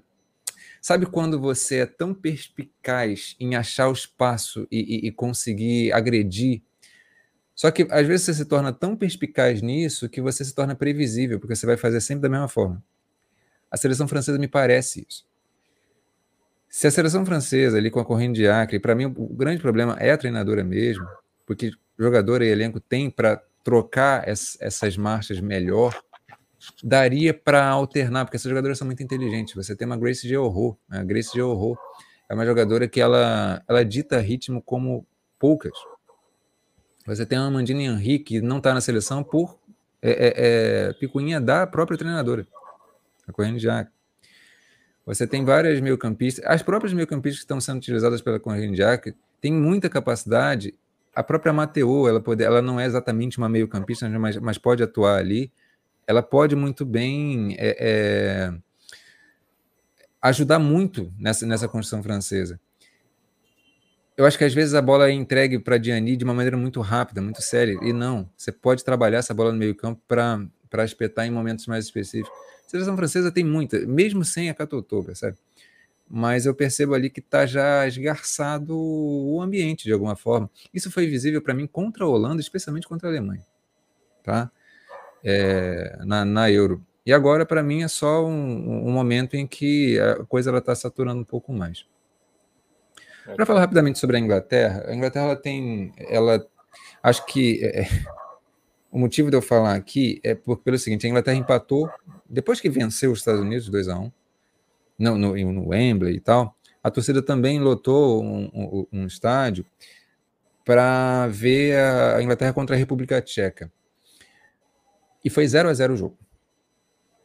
E aí, é, esse é um ponto da evolução da Inglaterra que me chama a atenção como que a Sarina vai lidar, como que as jogadoras vai lidar com, com a sequência. Sabe por quê? Porque a Inglaterra jogou bem.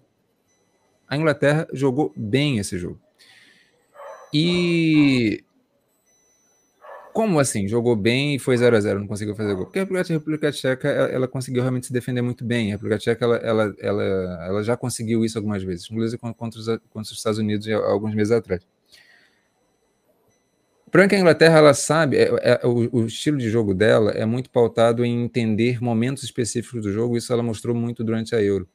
E como o Sérgio trouxe essas trocas, né, a, a Ellen White se aposentando, aí você precisando ali fazer alterações, e a Lauren James é, recebendo chance, você acaba tendo ali uma, uma questão que é como que esse time ele vai ajustar o seu reloginho para funcionar direitinho, sabe? é, e entender esses momentos e ser mais exato e, e conseguir fazer, fazer os gols. É, eu acho que a Sarina ela tem, de verdade, totais condições para resolver isso. Isso aí é uma questão de tempo. O que eu acho que não pode acontecer, e esse para mim é um grande ponto, é fazer com que essas partidas gerem ansiedade no, no momento de, em que não, não, não se sai gol. É, porque essas oscilações são naturais, e até fazendo um paralelo com o Corinthians, né? A gente falava assim, na primeira fase do Campeonato Brasileiro, é natural que o Corinthians oscile, só não pode desesperar. Só que essa ansiedade às vezes pega um pouco mais e aí acaba tornando o processo de desenvolvimento um pouco mais lento. Essa é a minha única questão, mas para mim, de verdade, empatar 0 a 0 não foi nenhum desastre, não. Eu ouvi algumas pessoas chamando atenção para isso, mas de verdade. É, eu, eu conhecendo esse time da Inglaterra, vejo como um processo normal. São procedimentos que vão acontecendo no decorrer do tempo, querendo ou não, você precisa passar por isso, para se preparar cada vez melhor aí, porque, querendo ou não, você tem o Mundial pela frente. Então é uma forma de. São processos que, querendo ou não, qualquer seleção precisa passar. Vamos agora falar do prêmio da France Football, o Ballon d'Or. É hora de falar do que o Sérgio Maurício estava doido para falar. Tá? tá? Já está até batendo palma, tá à vontade. Alexia Putelhas, mais uma vez, a número um do mundo. Diferença mínima, viu? Diferença de um ponto da mid. E eu, eu vi comentários, inclusive, de pessoas que não são tão ligadas assim, viu, Rodrigo Prado? Falando que, ah, é uma piada. É, tem, tem um aspecto que eh, eu, eu gosto, né, de, de como que se deu essa história com, com a Alexia, até, até do meu ponto de vista mesmo, da minha história com o futebol feminino em relação a, a, a Alexia, isso acaba ajudando a, a, entender um pouquinho o ponto. Antes da Alexia virar essa jogadora toda que virou a partir há duas temporadas atrás, eu já prestava atenção nela e via uma coisa assim, caramba, essa jogadora tem um potencial e ela ainda não era essa goleadora toda, percebe? a questão é que ela tem uma coisa que eu já falei isso algumas vezes para o Sérgio. A Alexia tem uma capacidade de ler o jogo sem estar com a bola. E aí, quando ela recebe essa bola, ela consegue ser extremamente efetiva porque ela já leu tudo antes. Todas as movimentações. E as jogadoras, claro, do Barcelona da Espanha são jogadoras que também muito capazes de interagir com essa leitura. É, e isso faz muita diferença. Os números, né, enfim, é, é, é são só até secundários, porque assim, o número é muito absurdo. Quando você olha para o número, você já vê, tem que ser Alexa, caramba. Mas mais do que isso, é, não tem como. Falando rapidamente da Beth Mead, né? A Beth Mead, ela foi campeã pela Euro, acho que foi o principal nome da Inglaterra, jogadora mais decisiva. Mas primeiro, a temporada, a Euro é claro que é muito importante, mas pelo Arsenal, por exemplo, a BF Media apenas fez uma boa temporada, porque o Arsenal fez uma temporada muito a quem? Você foi vice-campeão da, da, da, da, Inglaterra? Sim, mas perdendo, por exemplo, para o último colocado, Birmingham. Jogo, fazendo jogos muito apáticos, sabe? É... E aí, não sei, assim, para mim, é, é, é, até essa questão da, da, diferença de um ponto apenas, mostra que, de verdade, para mim, é, é, é, mostra esse equilíbrio, obviamente, mas quem observa a Alexia, como que ela, como que ela é importante para o funcionamento da estrutura do time, ah, é muito nítido como que ela está muito acima de, de qualquer jogadora hoje no futebol mundial. Entendeu? Então, é, é isso, assim, a, a Alex ela sobra demais, demais, demais, e, e enfim, para mim a diferença de um ponto ela até é meio. É isso, né? A, a coisa fica no hype. A Inglaterra. Vocês sabem, eu torço para a Inglaterra como um, animal. Só que o grande mérito para mim é muito da Sarina Wigman. Não tem na Inglaterra uma jogadora que, olha, essa aqui, é, ela é absolutamente superior a todas as outras. Não é isso. A questão da Inglaterra ela, ela é coletiva. A Beth Mead ela consegue explorar muito bem o, o, o, funcionamento daquele time e aí consegue ter, ter o seu potencial muito, muito, muito explorado. Mas o mérito maior da Sarina Wigman, a treinadora. O que a Alexa ela faz para o futebol feminino é um negócio que é absurdo. Assim. É, é, ela, ela ancora. É claro que ela agora está lesionada e já se percebe a diferença no, no Barcelona e na Espanha a diferença que é sem ela, percebe? Então, acho que por trás dos números que, que, que, que de assistência, de gols que se conta, é, tá todo esse funcionamento que acho que aí quem tem, quem tem um olhar um pouco mais sensível que, que, que consegue. Percebe? E aí, Twitter é isso, as pessoas elas saem falando o que elas querem, né? tipo, mas é normal também. É, Putelhas número 1, um, Bet Mid, Sanker, Lena Oberdorf, Aitana Bonatti, né? São, é, falando só as cinco primeiras, aí você já vê o nível que foi a disputa. Alexandra Pop, Ada Hegerberg, a Renata, Catarina Macari e a Lucy Bronze. Essas são as dez primeiras, aí já vai passando. Midema, Endler, Alex Morgan, Abachar, Millie Bright. Já passando para a próxima também. Já a seleção que montamos. Né? Simplesmente uma seleção, viu, Sérgio Maurício? Eps, Lucy Bronze, Renan, Williamson, Selma Bachar, Keira Walsh, Magu, Putelhas, aí mais à frente. Beth Mead, Ada Hegerberg e Lauren Hemp. É, essa foi a votação geral, tipo, de todo mundo depois? Tá, tá no mudo, tá no tá mudo. mudo, Rodrigo, tá mudo, Rodrigo. Não, essa aqui é a nossa seleção. A geral é aquilo que eu passei antes, olha só. Passei antes aqui. Tá? Essas aqui são da, da, da do raiz, é, da, da... É Mas aquela foi a nossa votação, é isso que eu estou dizendo. Essa aqui tipo... é a tipo. nossa. É, é, é, o, o, o Hudson, ele pode até dizer agora se ele concorda, porque ele acaba não, não, não falando da. Se você tiver, Hudson, algum nome que, que, que te venha, para além desse, você pode dizer assim. Mas foi, foi o que mudou é, é, que a, a, minha seleção com a do Sérgio é muito parecida. É, eu estava com muita dúvida na zaga, tá? É, só que como é. ele colocou ali o Williamson, Aí tá. E como a minha. É, eu, eu ia dar uma menção honrosa para Leo Williamson, acabei é, botando, botando ela como, como titular ali. Mas poderia ser a Buchanan, que é uma canadense também, poderia ser a Mboco Batido Lyon, enfim. Eu, Andy Renan, eu acho que ela tem uma questão que é, é, é ela, é, ela é uma zagueiraça, mas para o Lyon, por exemplo, ela é absolutamente importante no setor ofensivo pela altura dela. O negócio faz muita diferença. Então, ela acaba sempre estando, sempre né, nessas listas por causa muito disso. Assim. Mas, enfim, queria deixar um espaço para vocês falarem também. Ali é a pergunta que eu faço, por exemplo. A Williams é uma jogadoraça, sem dúvida nenhuma, mas hoje não seria o caso, por exemplo, de uma Rafael, se ela tivesse hum. em grande fase hoje? Sinceramente, não. Se tivesse, mas não tá. Rapaz, eu, algumas... eu, eu, eu, até citei a Rafa também, mas a Rafa ficou nas menções honrosas, não botei ela no time titular, não. Ó, aqui a gente tem o time, né? E as menções honrosas que a gente conseguiu organizar, mas não sei se dá para enxergar direitinho aí. Eu tenho aqui Endler, Buchanan, Amap Leon, Mbuk Bati, a Green, Oberdoff, a Patrick Jarro, que acho também é jogador espetacular, Sara Dablitz, Jeyorro, Bonat, Aitana Bonati, Vasmut, a Diani, Catarina Macário, a Samantha Kerr, Peline Harder, Alex Morgan e também a Caroline Hansen.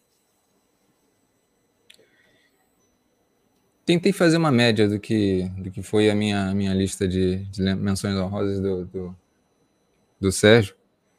O Sérgio tem mais uma lista polêmica, mas aí é com ele. aí não tem imagem. não tem imagem, mas você pode falar, Sérgio Maurício. Esteja à vontade.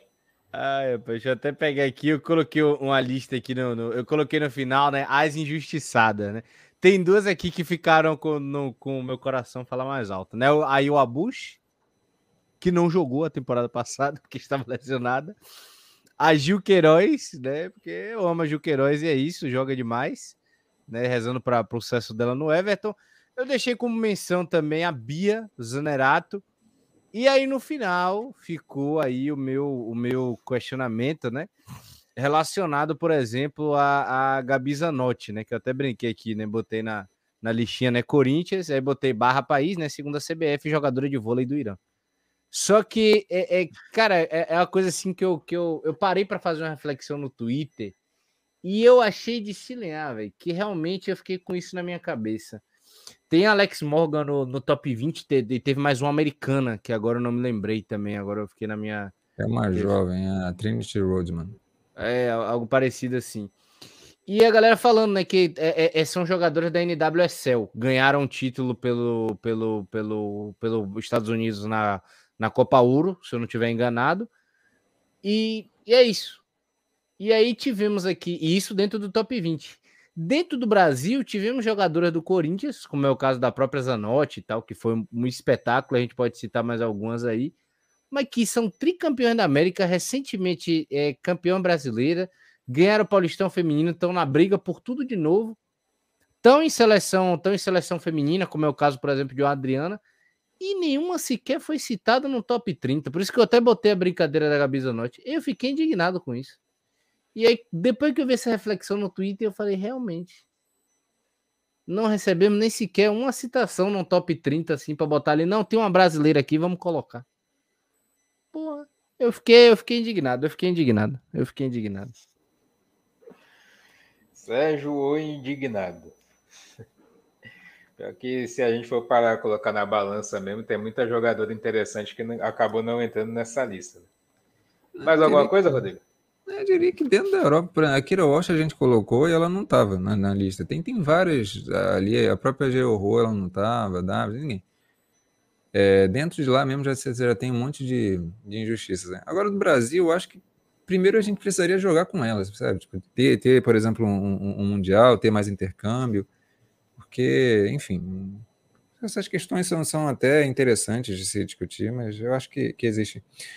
Eu coloquei a própria Alex Morgan porque a Morgan, ela de fato é uma das grandes atacantes do mundo, assim, sem, sem dúvida nenhuma. E, e ela está com um rendimento maior esse, esse ano, para mim. Sabe? Mesmo os Estados Unidos estando mal para cacete, ela está conseguindo, é, é, em vários jogos, é, tirar leite de pedra, assim, é bizarro, sabe? Jogadora absurdamente técnica e de fato está tá muito bem. É, enfim, mas é, quanto às outras, ao Corinthians, por exemplo, eu gostaria muito de ver um, um Mundial, gostaria de ver.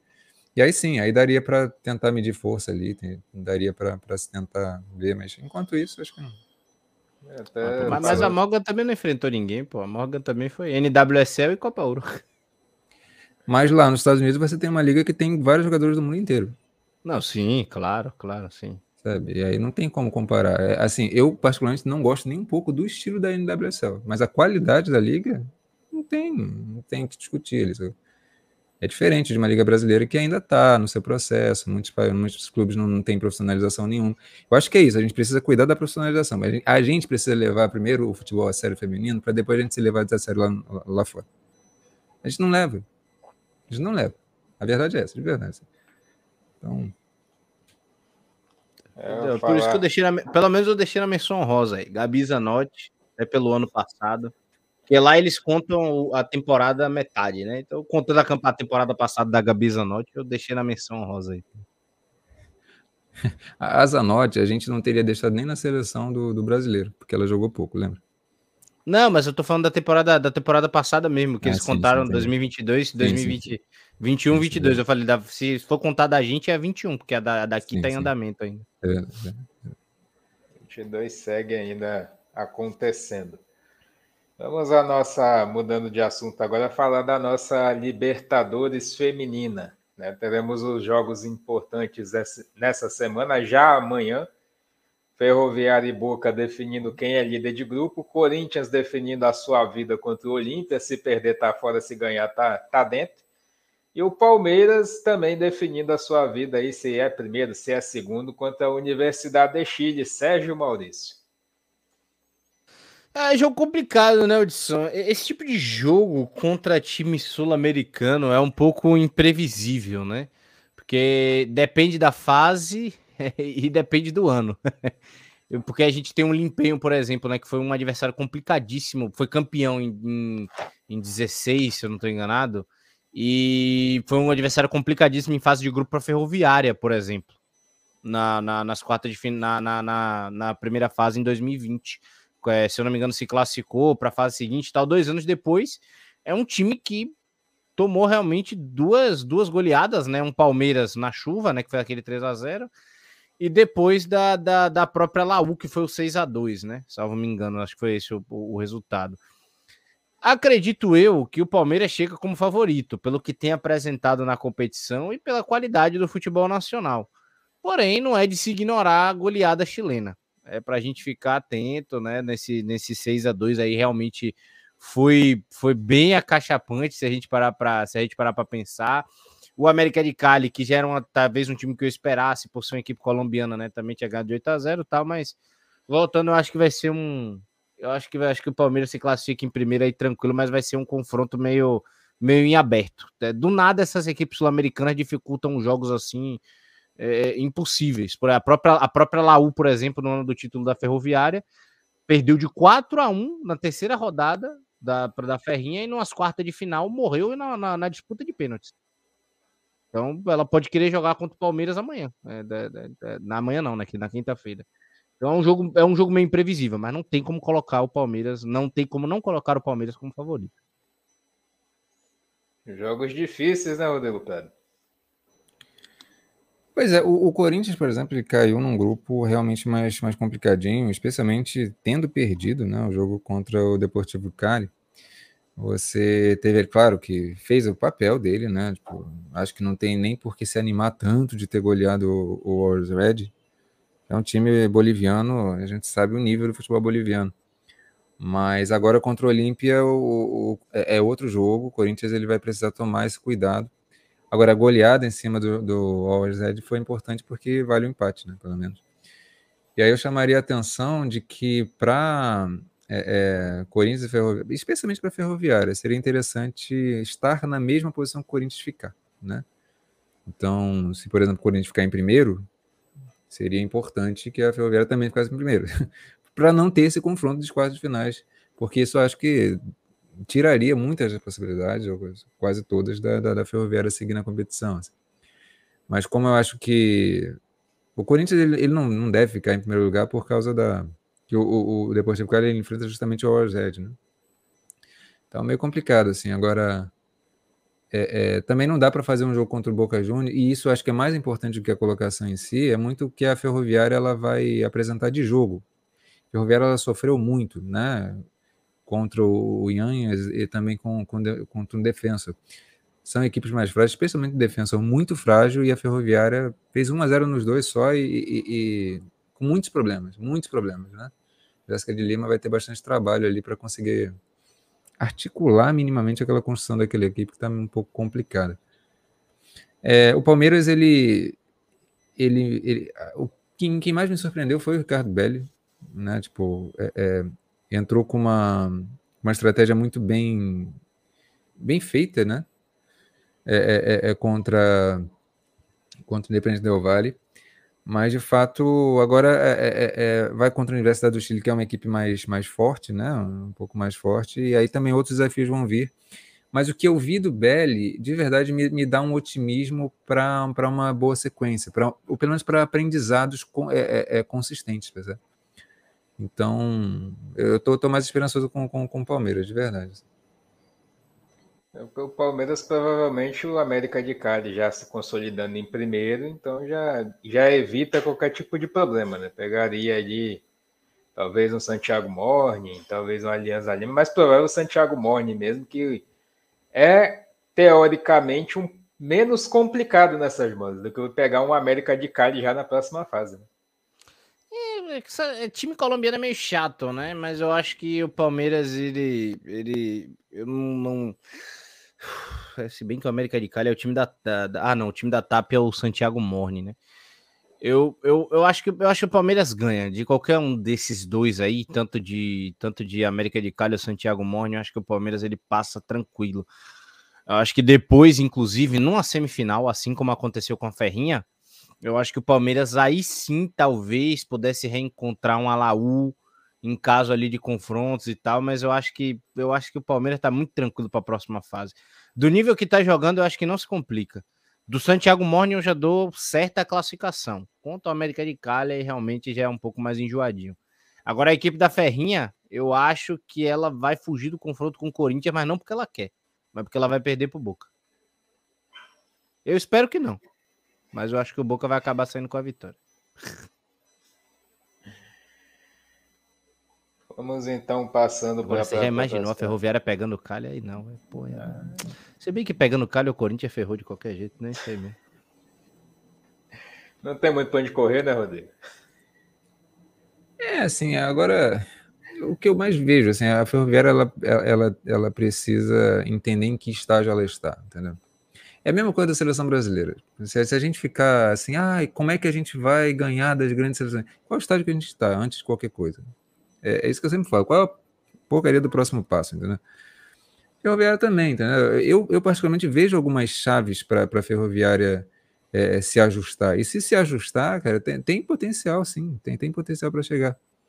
Agora, se ficar nesse desespero, ah, competição, sabe, apagar incêndio, tentar é, é, é, resolver as coisas de maneira precipitada, aí é basicamente o que ela faz no jogo, tentar resolver as coisas de maneira precipitada. Não, acho que a Jéssica de Lima ela tem essa, essa visão mais, mais estratégica. E acho que ela vai, vai fazer o, o que dá, o melhor que pode. Vamos fazer uma passada aqui no, no futebol brasileiro, uma rápida falando um pouquinho aqui de Brasil. Clássico Mineiro, Rodrigo Pérez. 3 a 0 Cruzeiro e Atlético. Quero que você falasse um pouquinho aí sobre o que você conseguiu compreender do jogo. Rapaz, esse jogo é, eu acabei conseguindo ver inteiro porque é, o que mais me chamou a atenção foi um, um fenômeno que já me eu aproveito e já, já digo assim, né? É, eu acho que eu vou aproveitar e, e, e, e, acompanhar mais o Cruzeiro com um carinho maior. Eu vi um, os gols, né? até, até mandei para o Sérgio, a participação da, da Mari Santos nos gols eu já tinha prestado atenção como que essa jogadora ela é interessante, como que ela é inteligente, como que ela é, ela é sensível para as pequenas nuances do lance, ela, ela, ela muda a movimentação, ela muda o gesto. É, tem um gol que ela ela, ela rouba a bola e ela dá um passe de, de, de trivela, assim. É muito bonito. E num outro, a bola vai passando dela, um cruzamento para a área, a bola vai passando dela e ela meio que se deita, né? Dá um meio que um carrinho, e quase que de calcanhar ela consegue recuperar a bola. Aí a bola vai para a companheira e, e, sai o gol. É, e aí eu fiquei curioso para ver o, o, jogo do, do Cruzeiro todo contra o Atlético Mineiro. Me, me chamou a atenção duas coisas. Me chamaram a atenção duas coisas. Uma apatia do Atlético Mineiro completa. Atlético Mineiro irreconhecível, jogou, jogou com um time praticamente titular, não tinha questão nenhuma ali, muito sério. É, e o Cruzeiro ele foi muito. É, é, claro, tem. É, aí é aquela, aquela questão que a gente fala, né? Entender contextos. É um futebol brasileiro, gente, né? né? Essa maravilha toda. Mas o que eu vi foi assim: coletivamente, o time estava entendendo as suas propostas, entendendo como explorar o momento do jogo, estava realmente dominante sobre o Atlético Mineiro. Então, isso me chamou a atenção positivamente e eu, sinceramente, eu senti a falta de, de eu sentir, ter essa experiência com algum time brasileiro. Tive com o Inter, acho que principalmente com o Inter, mas o Inter realmente é um time de, de mais alto nível, né?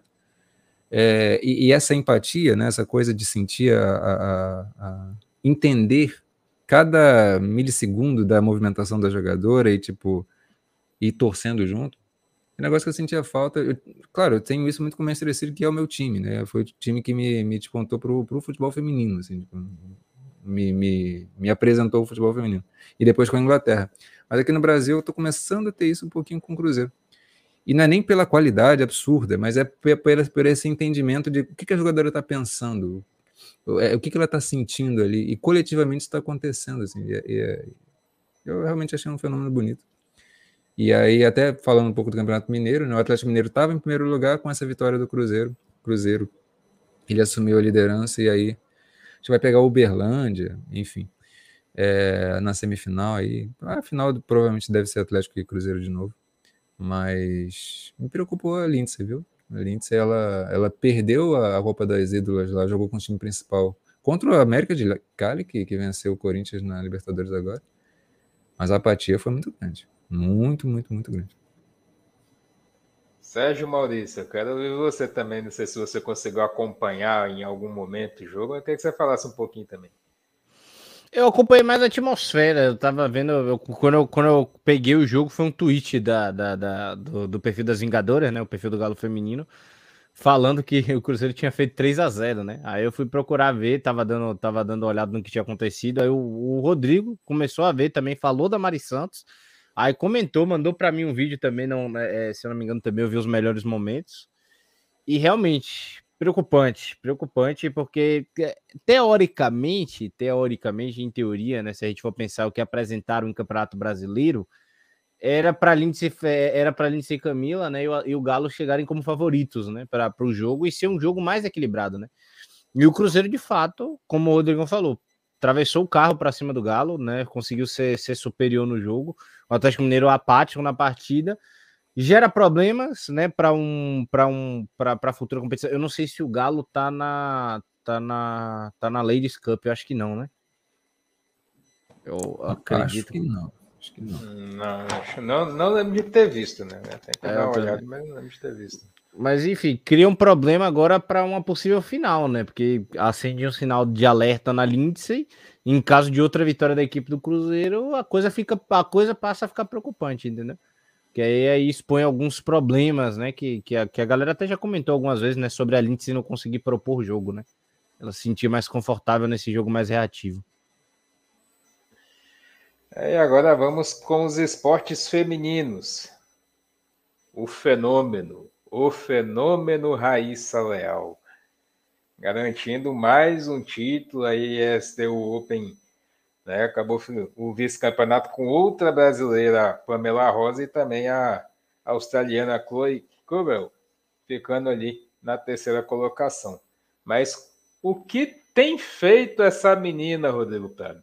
O que tem feito essa menina desde os 13 anos de idade, quando começou as competições, que vem ganhando título atrás de título? É impressionante, né? Essa menina, a gente lembra dela muito na, nas Olimpíadas, mas aí eu, eu, eu acabo é, me deparando sempre com essas notícias, né, da, das competições que ela vai vencendo, e dessa vez venceu aqui no Rio, em casa, ela é bicampeã, né, já tinha sido da, na última vez, e sempre com o skate brasileiro muito forte, né, são, são, são atletas muito, muito jovens, e ela impressiona exatamente por isso, né, extremamente jovem, é, e vai vencendo, e é um motivo de orgulho, né, é, o que me chama muita atenção no skate é que o skate ele, ele vai além da questão do esporte, né? Ele é, ele é uma cultura, ele é um modo de ser, ele é um estilo de ser, né? É, é e é uma forma de afirmação de todo um, todo um grupo muito grande de pessoas. É, e é muito interessante, é muito interessante o espaço que está tendo na mídia, e essa menina tem um carisma dela todo especial. É, e torcer para ela é uma delícia, assim, é, é muito, muito bonito. Assim. E aí a gente já fica esse aviso, né? Sempre que tiver alguma coisa, é, a gente vai trazer aqui, porque a gente vai. A ideia é a gente ir mesmo além do, do, do futebol feminino, né? A gente falar dos esportes como um todo. E a Raíssa é só orgulho, não só ela, mas a Pamela também, e algumas outras atletas do, do Brasil. Tem várias, né? É, lembro que nas Olimpíadas a gente tinha a possibilidade de medalha, de ter todo o pódio com, com, com, com o Brasil. Né? E quem conseguiu foi justamente a, a Raicinha. É, coisa linda, maravilhosa. Boa noite aí para o Jackson Oliveira. Sérgio Maurício é um fenômeno.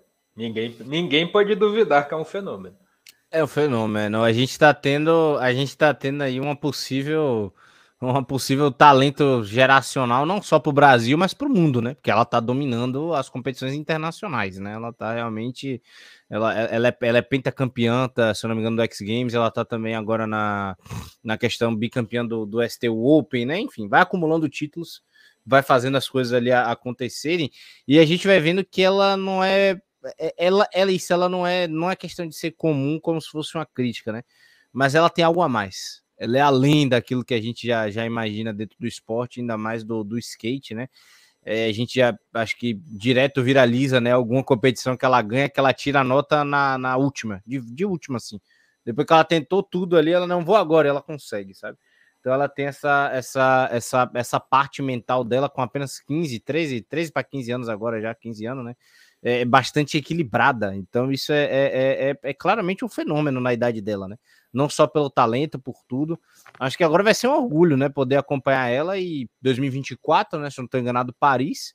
Torcei muito também de novo para ela no skate brasileiro e dessa vez, quem sabe, trazer o ouro, né? Se eu, se eu não me engano, ela trouxe a prata, não foi? Na, na, na nas Olimpíadas agora de, de foi Tóquio. Prata. Foi prata, né? Então, rezar agora para ela conseguir trazer o ouro de fato. Acho que com ela o skate feminino pode, pode, pode ganhar uma visibilidade absurda, né? Coisas assim como a gente pode citar, por exemplo, um caso Guga, que faz o esporte ser o segundo, terceiro mais assistido do país por causa de uma pessoa. Né? Não sei se não sei o quão poder ela vai ter relacionado a isso, da, da influência né, na, na questão do skate, mas tenho a certeza que, que talvez no, no, numa Olimpíada talvez seja o esporte mais assistido até do que o próprio futebol, por conta desse talento.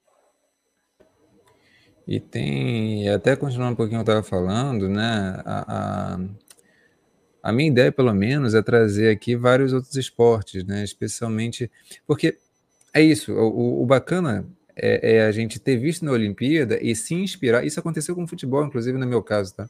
Eu via na Olimpíada e me questionava por que, que eu só estou vendo isso aqui na Olimpíada.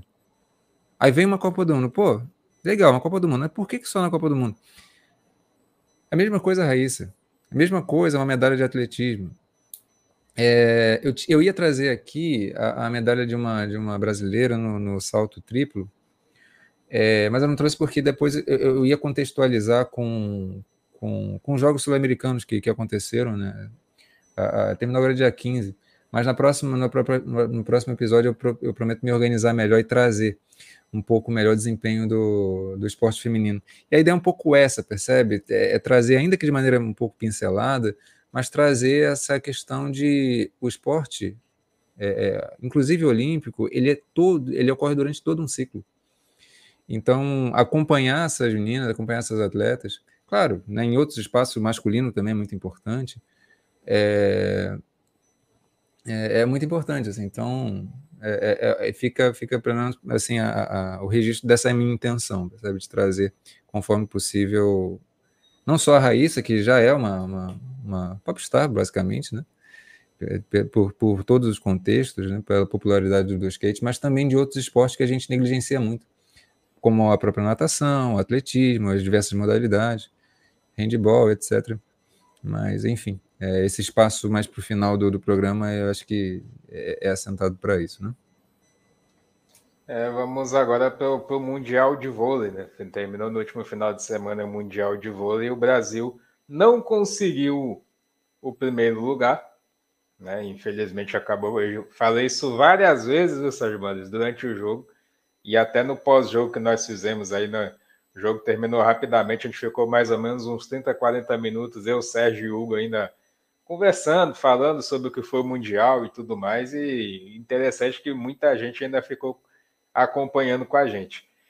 Mas esses três últimos jogos, né, principalmente contra o Japão 3 a 2, Itália 3 a 1 e esse 3 a 0 contra a Sérvia, ficou aquela sensação. Poderia ter dado um pouco mais, né? Mas faltou o Brasil entrar um pouco mais, acreditar um pouco mais, porque a Sérvia, você bem pontuou durante o jogo também, não foi perfeito.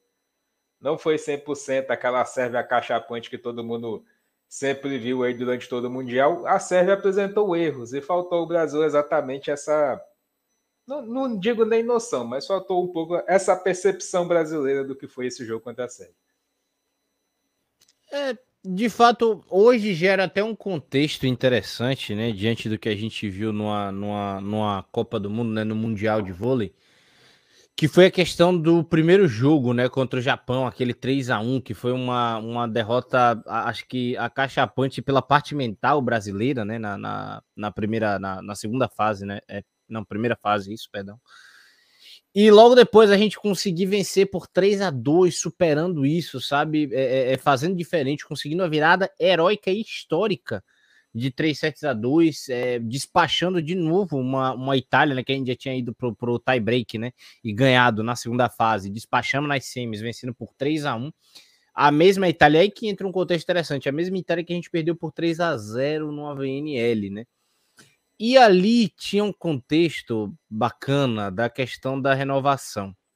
Era uma seleção que estava começando a se renovar, né? E tinha alguns nomes que não estavam presentes aí, né? A Tandara, que já está um, há um tempo longe por causa do, do, da questão do doping, a Ana Cristina, né, que preferiu continuar treinando na, na no Fenerbahçe, né, o mesmo time da Macris. E foi Ela mãe. preferiu se entre... Hã? A Ana foi mãe. Ana foi mãe? Filho. Foi mãe, teve filho foi recentemente. Mãe. Ah, perdão, perdão. Então foi mãe aí. Que eu tava, que eu tava, tava, tava, enfim, acabei vendo umas paradas, mas tá explicada. E aí, e aí, por conta disso aí que você falou, né, até dela, dela, dela, dela ser mãe e tal, ela preferiu já se entregar, integrar direto aí ao, ao Fenerbahçe para ganhar ritmo. Mas enfim, toda, toda, todo sucesso à maternidade dela aí, enfim, um abraço para ela aí. E a questão da Bergman, que acabou ficando de fora, né? Que talvez era o ponto mais importante, e tinha a, a questão da, da faculdade, né? Universidade de Física, tal, ela já tinha informado que não ia poder. E o Brasil ele se ajustou muito bem com as novas peças que entraram e com tudo que foi acontecendo. A gente fez um mundial quase que impecável porque é aquele tipo de, de, de campeonato que a gente cresce durante ele, né? E, e, e, a gente sai consertando tudo aquilo que precisava em cima das adversidades. E aparentava ser um time de título. E a gente caiu no mesmo problema, né? Para quem não tá entendendo, é a quarta semifinal seguida, é a quarta final seguida que nós perdemos, né? A gente vem de vem, é, uma VNL, é, uma Olimpíada, outra VNL, e aí perdemos a. E aí perdemos agora o Mundial né? Duas dessa, dessa atual geração. E aí entra um problema que eu começo a sentir, né? Que a gente já superou outras vezes, até porque a gente é bicampeão olímpico, a gente tem título da VNL, é, título de Grand Prix, o único que a gente não tem é o do Mundial. Mas entra uma questão que eu acho que ficou muito, muito, muito visível nessa, nessa, nesse Mundial, principalmente na final, que é a parte mental brasileira, né? Aquela coisa muito muito cultural e que a gente acabou deixando se abater, né? Que é aquela coisa muito eufórica, né? O brasileiro, quando ele tá eufórico, quando tá num bom momento, a parada acontece de uma maneira maravilhosa. Quando a coisa começa a dar muito errado, a gente cria um monstro que a gente não consegue mais, a gente se abate muito rápido. Foi o que aconteceu, por exemplo, com a seleção japonesa. E contra a Sérvia aconteceu praticamente a mesma coisa, né? Só que com, a, com um estilo de jogo diferente, né? É, é, é, era, uma, é, era uma seleção tão forte quanto a seleção brasileira, com a Boscovic em altíssimo nível, né? E acabou vencendo por 3 a 0 Só que fica o aprendizado, fica o aprendizado. Eu acho que deve ter ficado para o Zé, claro, um aprendizado muito forte. Eu acredito que, que, as derrotas ensinam muito a gente, né? Eu acho que isso pode acabar, querendo ou não, fortalecendo esse ciclo. Como eu falei, tem gente ainda para acrescentar. Fica na memória, né? A vitória em cima da, de um Egonu, que esse 3 a 1 da Itália aí, né? Ainda, ainda tem isso, né? Que porra da Itália, porra da Egonu ainda sofreu racismo dos italianos, uma porra assim bizarra, assim, muito escroto. O Zé deu todo o apoio para ela também depois. E literalmente, né? Eu, eu vi a piada no Twitter e eu, eu corroboro, né? Nem Noé carregou tanto animal quanto a Egonu conseguiu carregar na, na seleção italiana, né? Ela para praticamente ela, ela liderou a equipe sozinha. Se foi 3 sets a 1, foi Brasil 3, Egonu 1. Né, e contra o Japão, uma partida completamente heróica, né, da que a gente já falou que foi essa partida de superação. Só que a gente de novo caiu no mesmo, no mesmo modelo, na mesma armadilha, né, contra a equipe da Sérvia. Falta cuidar mais disso. E aí vai depender muito do Zé, vai depender muito dos jogos que a gente vai ter pela frente e vai depender dessa evolução das próprias jogadoras. Eu acho que a gente tem um time pronto, se a gente falar de técnico, é, tático, da, da do, plantel, né? Enfim, da, da, das jogadoras que a gente tem disponível e tudo. Eu acho que o que falta é saber se, se conseguir se reafirmar nesses momentos de dificuldade, nesses momentos de final. Né, nesses momentos de fase final contra essas seleções complicadas, o Brasil ele precisa ser um pouco mais resiliente. Ele não precisa, ele não pode se render tão rápido. E aqui não é crítica às meninas, é claro, é só apontando um ponto que precisa evoluir. Querendo ou não, a gente continua sendo a segunda maior seleção do mundo, né? Em quatro competições seguidas, acho que isso afirma mais do que tudo, sendo que a gente perdeu para quatro seleções diferentes. A gente perdeu para a gente perdeu para agora eu fiquei da, da, a primeira a primeira VNA, a VNL passada antepassada eu me esqueci, mas Estados Unidos, Itália e agora Sérvia. Ou seja, o problema não é que a gente enfrenta, o problema é nosso realmente. E fica a percepção, né, Rodrigo? O jogo, inclusive, contra o Japão, o Sérgio Maurício, no último ponto, chegou a se levantar da cadeira porque estava um jogo insuportável. Tava um jogo insuportável para todo mundo com toda certeza. Foi um, um momento de extravasa ali do céu. Eu tava com a câmera desligada por de, de questões e tudo mais. Mas tava um jogo insuportável. O Sérgio levantou da cadeira na hora para comemorar e saiu falando e comemorando. Enquanto a Itália, aquele jogo maravilhoso que o Brasil foi avassalador no quarto set, eu acho que ninguém esperaria o Brasil sobrando tanto para chegar contra a Sérvia e o psicológico simplesmente abalar. A sensação que eu tenho é que o Brasil ele acabou se esgotando, porque ele precisou sair muito da curva nesses jogos anteriores. Ele precisou é, buscar energia de onde até sabia que se tem. O Brasil ele tem essa característica também de conseguir se superar é, na questão do entendimento de jogo e até dessa questão do, da, da, expansão do potencial da, da, da equipe. Mas a Sérvia, eu acho que ela jogou de uma maneira tão é, certinha e perfeita que acabou que o Brasil ele criou um monstro para si próprio. Porque é, é, a, uma coisa que me chamou muita atenção na Sérvia é a distribuição das jogadoras. Sempre é, é, dificultando muito qualquer tipo de largada, qualquer tipo de improviso do Brasil. Então, o Brasil ele sempre se via é, é, naquela situação de ter que explorar bloqueio e a altura da jogadora se soma, da, da, da Sérvia, se soma a essa dificuldade que o Brasil, o Brasil enfrentou.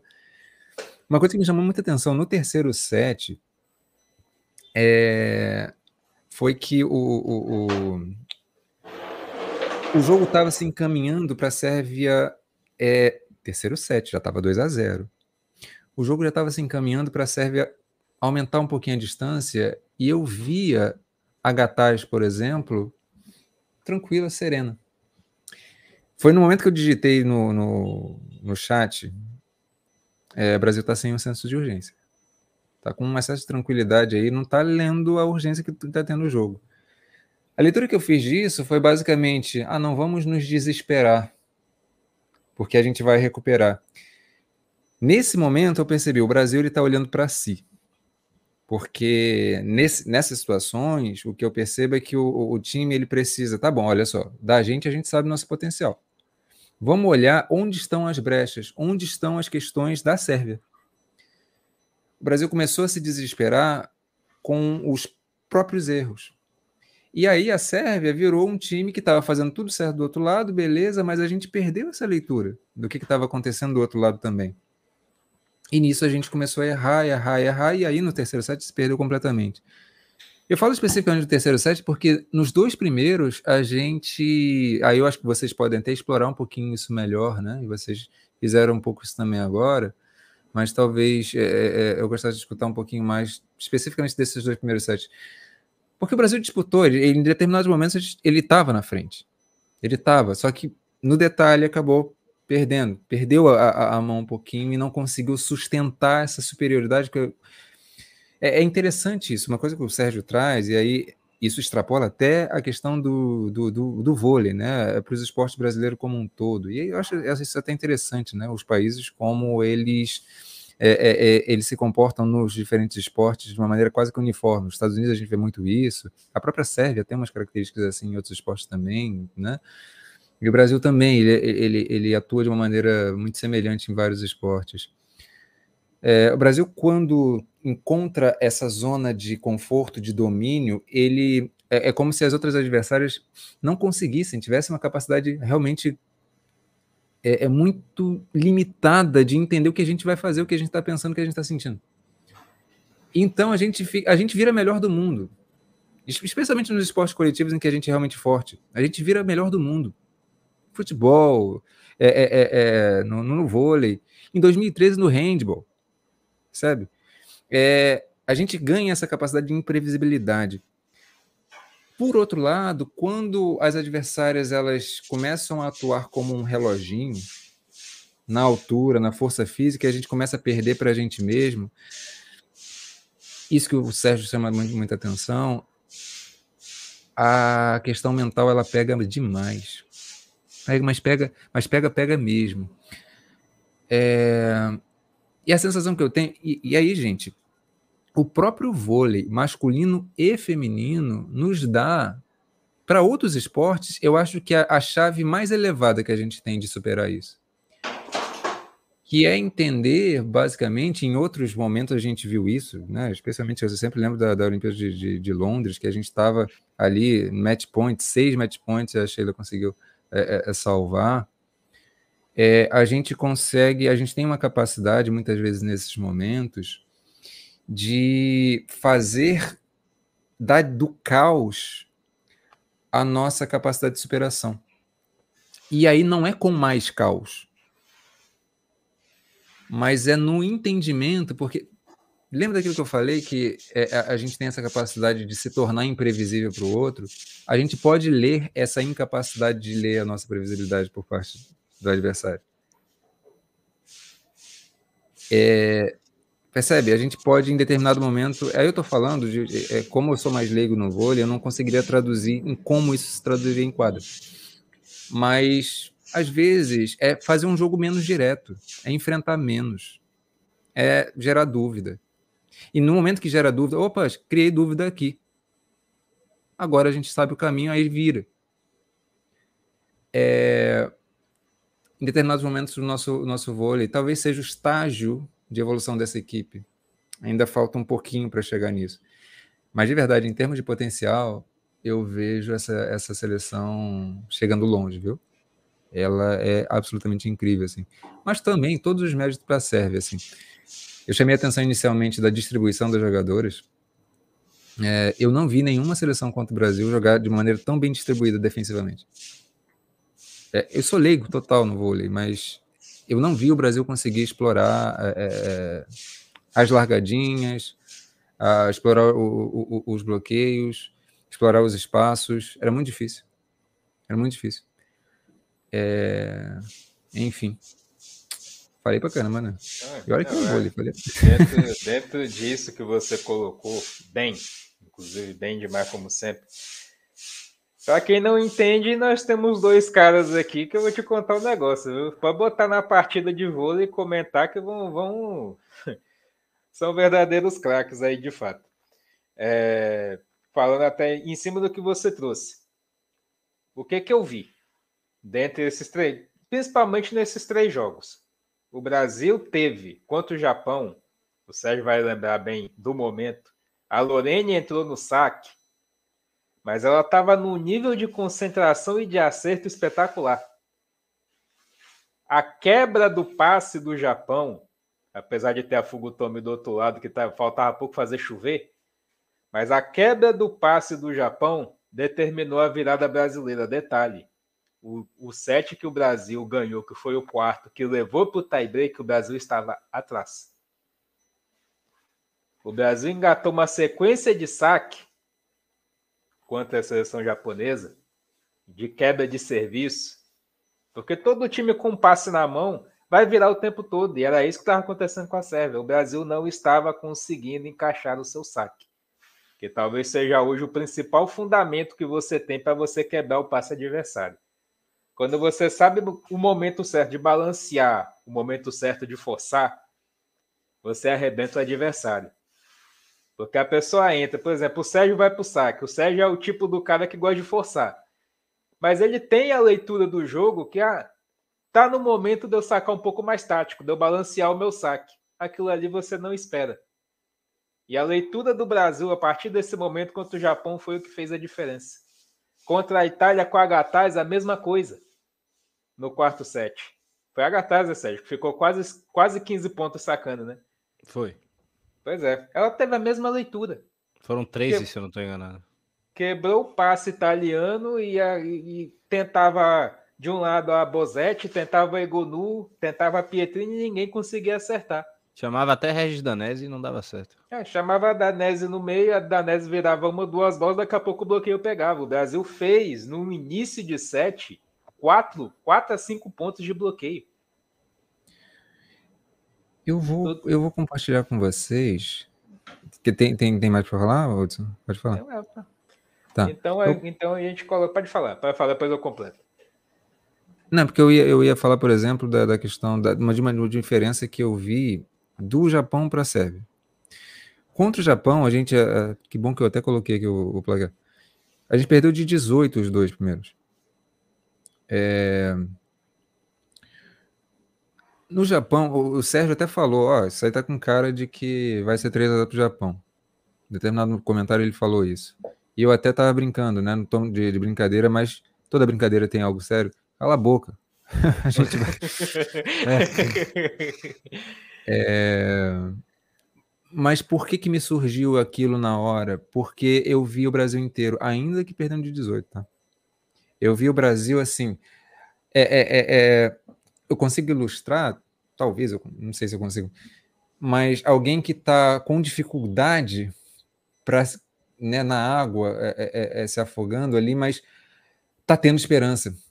Está é, tá vindo alguém que consegue sustentar. Ainda, ainda tem aquele domínio da energia, por mais que esteja muito difícil. Contra o Japão está percebendo isso. Contra a Sérvia, não. Contra a Sérvia, é, é, é era como se a gente sequer conseguisse olhar para o horizonte. Eu tive a mesma sensação quando o Brasil perdeu pra, na última VNL para os Estados Unidos. Com os Estados Unidos ali, o Brasil estava. Cara, o muro está muito alto. Está muito alto, não tem como. Entendeu? Contra o Japão, não. Contra o Japão, eu senti que, cara, a gente está perdendo porque tem. A gente está compreendendo porque a gente está perdendo. É isso. Contra o Japão, eu estava tava notando isso na gente o time está compreendendo porque está perdendo. Vai dar para virar. Contra a Sérvia não está sentindo isso, não. Elas não estão entendendo. Por mais que tenha se disputado os sete. Porque tinha momentos que a gente se perdia e aí perdeu o horizonte, o muro ficou tá alto demais. Quando os Estados Unidos até aconteceu isso também lá na VNL, a gente tinha momentos ali de, pô, estamos conseguindo e tal, só que a gente está no limite. Lembra um pouco a seleção francesa feminina é, é, de futebol. Tá, tá, tá, mas tá no limite. Uma hora que aquele, aquele gás vai acabar, qual vai ser o horizonte? Não tem. Então, isso é muito no universo da, da sensação, percebendo? Também não consigo traduzir isso na questão tática. Então. Mas foi, foi o que eu senti. Ah. A, a, leitura do Zé no momento de mudar as jogadoras e tudo foi o que colaborou bastante também com essas viradas da seleção brasileira. Sim. Quanto à Sérvia, o que, é que se via? A seleção ia lá, abria 3, 4, 5 pontos de vantagem. No fim das contas, parece que o cansaço batia em determinado momento do set, perdia o mental, a Sérvia lá encostava e virava. durante todo o tempo que o Brasil, até o momento que a Sérvia entendeu, falou: não, nós ganhamos os dois últimos sets com variação de jogo, que é uma coisa que o Brasil não estava conseguindo fazer. A Macri estava insistindo demais em determinadas, jogadas. É uma craque, é uma cracaça, tanto ela quanto a Roberta, mas pecou muito nesse, nesse, nesse aspecto. A insistência. Enquanto a Sérvia virava bastante, ora Boscovic, ora buscava uma outra jogadora para tentar virar bola. O Brasil não. O Brasil muitas vezes insistia muito em uma jogadora só. E a leitura da Sérvia começou a se encaixar a partir daí, Sérgio Maurício. É, a, a Sérvia ela tem um, um, ponto curioso, né? Porque em certo momento eu entendi a leitura, o que dava até para fazer contra, né? Porque é, é isso que o, que o, que o Rodrigão falou até do, do Japão, de estar tá inteiro, né? Do tipo, pô, a gente consegue virar, a gente consegue fazer as coisas e tá difícil. Mas a gente consegue, a gente só não tá conseguindo encaixar algo, tá ligado? E aí quando encaixa a Lorene, o jogo faz sentido. E o Japão bota, bota o pé, literalmente, tá ligado? Ele fala, não, não, não. Vai botar a bola na arquibancada, fogo do homem pega, não tem problema, não. Vai botar a bola no juiz, é, sai a jogadora do banco agora e resgata essa bola. Então era a questão do Brasil realmente, tipo, ó, deu certo, a gente só precisa insistir porque para cair aqui vai ser difícil. Era aquela, aquele jogo de resiliência mesmo. Mas é como o Rodrigão falou, tinha um horizonte, né? Contra a Itália, a gente ficou muito superior porque quando a gente repetiu a fórmula de dificultar o saque é, e, a, e, e, começou a parar a Egonu, porque em um momento, quando você utiliza muito uma jogadora, ela ou, ou ela cansa ou ela se torna previsível, porque ela tá fazendo aquilo o tempo todo. Então, a partir do momento que você parou a Egonu, e aí a Itália entra em a Itália entra em parafuso, as coisas começam a dar errado. A De Genaro, que foi a grande líbero em números, né, dentro da, da, da do mundial, desaba também, ela passa a não pegar mais nada é, a Itália começa a entrar parafuso e o Brasil deslancha, aquele quarto set do, do 3 a 1 que é o que é o set da Degenerado. Foi mais ou menos o que aconteceu no Brasil contra a Sérvia, né? Que entrou aquela coisa do tipo, ah, meu Deus, a única arma que a gente tinha se foi, perdemos. Contra a Sérvia era uma parada que tipo eu acho que faltou leitura em alguns momentos de umas armas que a gente tinha. Foi isso que, que foi isso que me, me deixou chateado assim, sabe? E aí, por isso que eu até falei que faltou até uma, uma, uma a questão da equação matemática que eu falei na partida, que faltou essa leitura do Zé. Porque quando a gente é, é, tenta repetir a mesma fórmula e a Sérvia devolve a bola praticamente da linha dos 25 com a Boscovic, ela devolve, bota a bola para cair, ela devolve, bota a bola para cair. Eu até brinquei na hora, pô, não caberia aí um, um, mais alto, não? De repente coloca a Carolina e a Julia Kiuris, e ele botou muito tempo a Carol no banco, é, ele tentou jogadores mais experientes tal. Eu acho que assim, não sou eu que vou jogar o Zé. Ele tava com um sentimento ali na hora dele, as coisas assim. Mas eu acho que ele fez a, ele apostou nos cavalos errado. É que ele não entendeu para onde é que tava ainda a corrida, sabe? Eu acho que a gente tinha a arma do bloqueio. E eu acho que a gente não enjoou a Sérvia nisso, porque a, eu, eu, senti, isso que o Rodrigão falou, a Sérvia tava inteira e dava mais, tá ligado? Porque a partir do momento que o bloqueio não tá pegando nada e a Boscovic tá entrando tudo, e aí a Sérvia ganha aquela confiança absurda, a ponto de começar a bloquear tudo. Que as duas, as duas levantadoras entraram em parafuso. Pô. A gente até brincou aqui. A Robertinha deu três vezes a bola na Lorene. Duas vezes seguida a bola na Gabi. Vamos variar, pô. Vamos dar para um lado, vamos dar para um outro. Então a Sérvia começou a jogar, percebeu o Brasil entrando naquele parafuso. E aí, dentro daquilo que o Zé tinha oferecido na quadra, de quem ele colocou, é tipo, é, não temos opções. Não tem pra onde ir, não tem horizonte, criou aquele monstro e perdeu, tá ligado? E eu acho que faltou essa, essa tentativa do tipo, pô, tá impossível parar a Boscovite.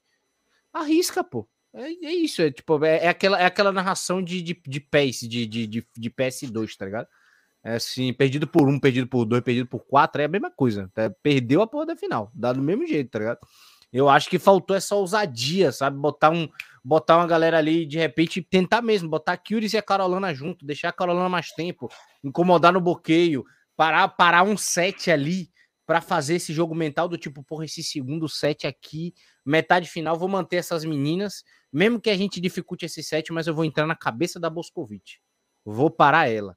Vou fazer isso se tornar difícil, tá? Bota a Kyries e a Carolina, sei lá, bota um, um apoio. Aí não aconteceu, tá ligado? E aí tinha bloqueio que eu, pô, eu amo a Gabi, ela é, ela é ponteira, tal, não sei o que lá. Foi bem no jogo, inclusive, tá? Não é uma crítica a ela, não.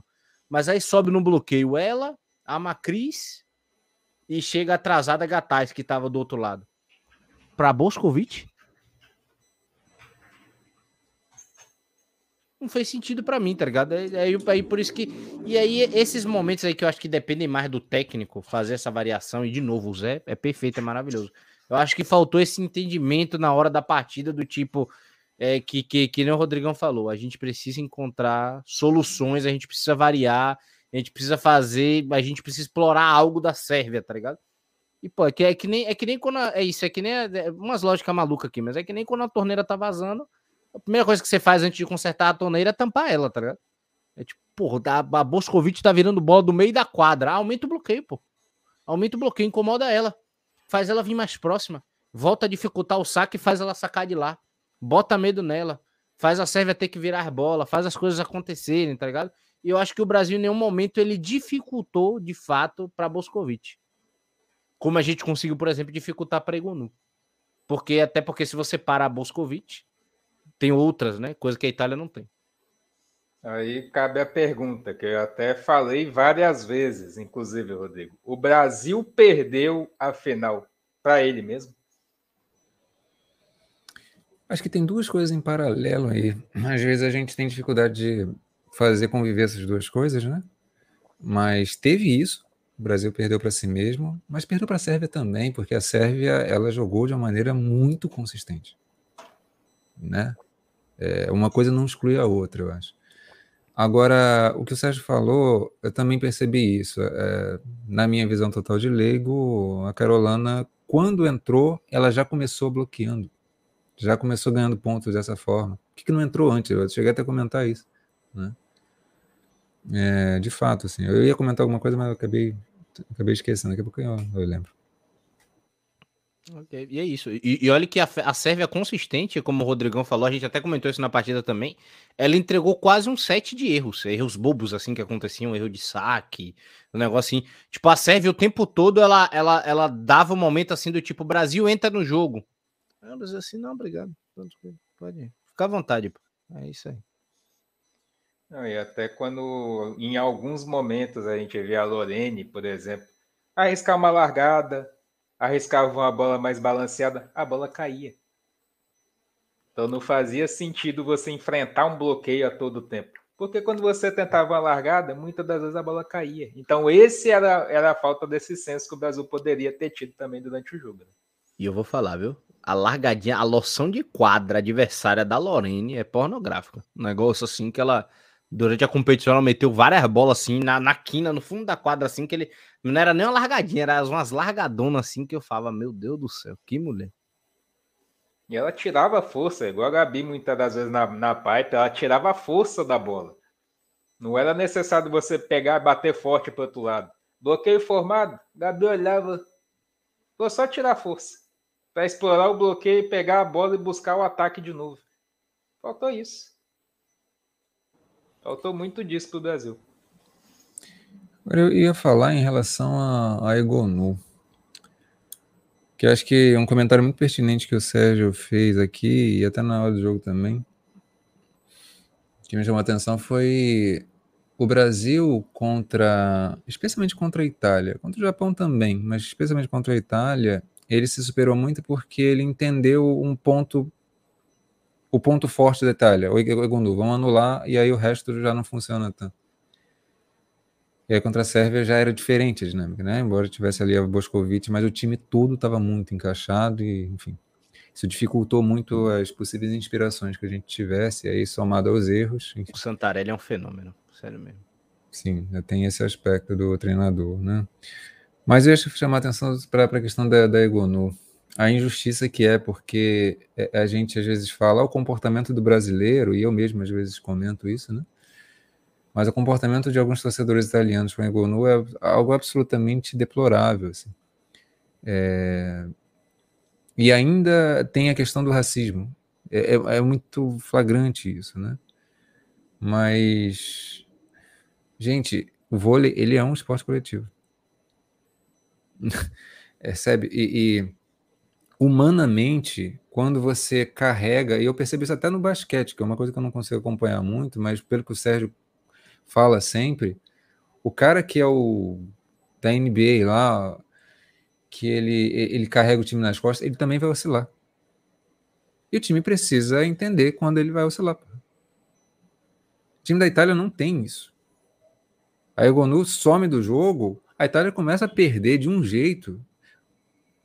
O, o tie break, tie break não, o, o, o quarto set, né, que o Brasil vence com, com uma facilidade a Itália, a Egonu ela deu uma sumidinha. Ela, e a ela Orro... paga exatamente no, no ponto 23. É, tipo, ela paga no final do set, com a Itália na frente. É.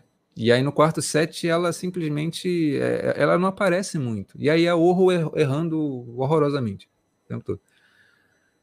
Mas sobrecarregar essa jogadora dessa forma é um negócio muito irresponsável, percebe? É, eu falo em, relação ao torcedor. E aí você simplesmente diz que ela é um lixo, que ela. É, é um negócio. É assustador, percebe? Porque, de verdade, gente, para mim, a, a Egonu. É, claro, eu entendo quando vocês falam, ah, a Boscovich na competição ela foi melhor e tal. Mas eu não consigo ver ele jogadora melhor do que a Egonu. É claro, tem, tem outros aspectos para si. Mas a Egonu é muito bizarra, cara. ela é muito bizarra. Eu, eu, Mesmo errando. Sim. Eu sempre brinco que ela precisa ser estudada, porque o nível de competitividade dela é sempre lá no alto. Mesmo errando muito, ela, ela acerta o triplo. É um negócio. Você se lembra que eu falei para você do Jordan e, da, e do LeBron? Sim. A Boscovich tem um time, a Egonu ela, ela leva o time dela sozinha em todas as finais. Pois é, entendeu? E aí o comportamento do torcedor de, sabe, ah, não, não, pera lá, cara, pera lá. Essa mulher tem que ser é. muito valorizada. Muito, mas muito, mas muito. Por isso, você parabenizo. É um crime?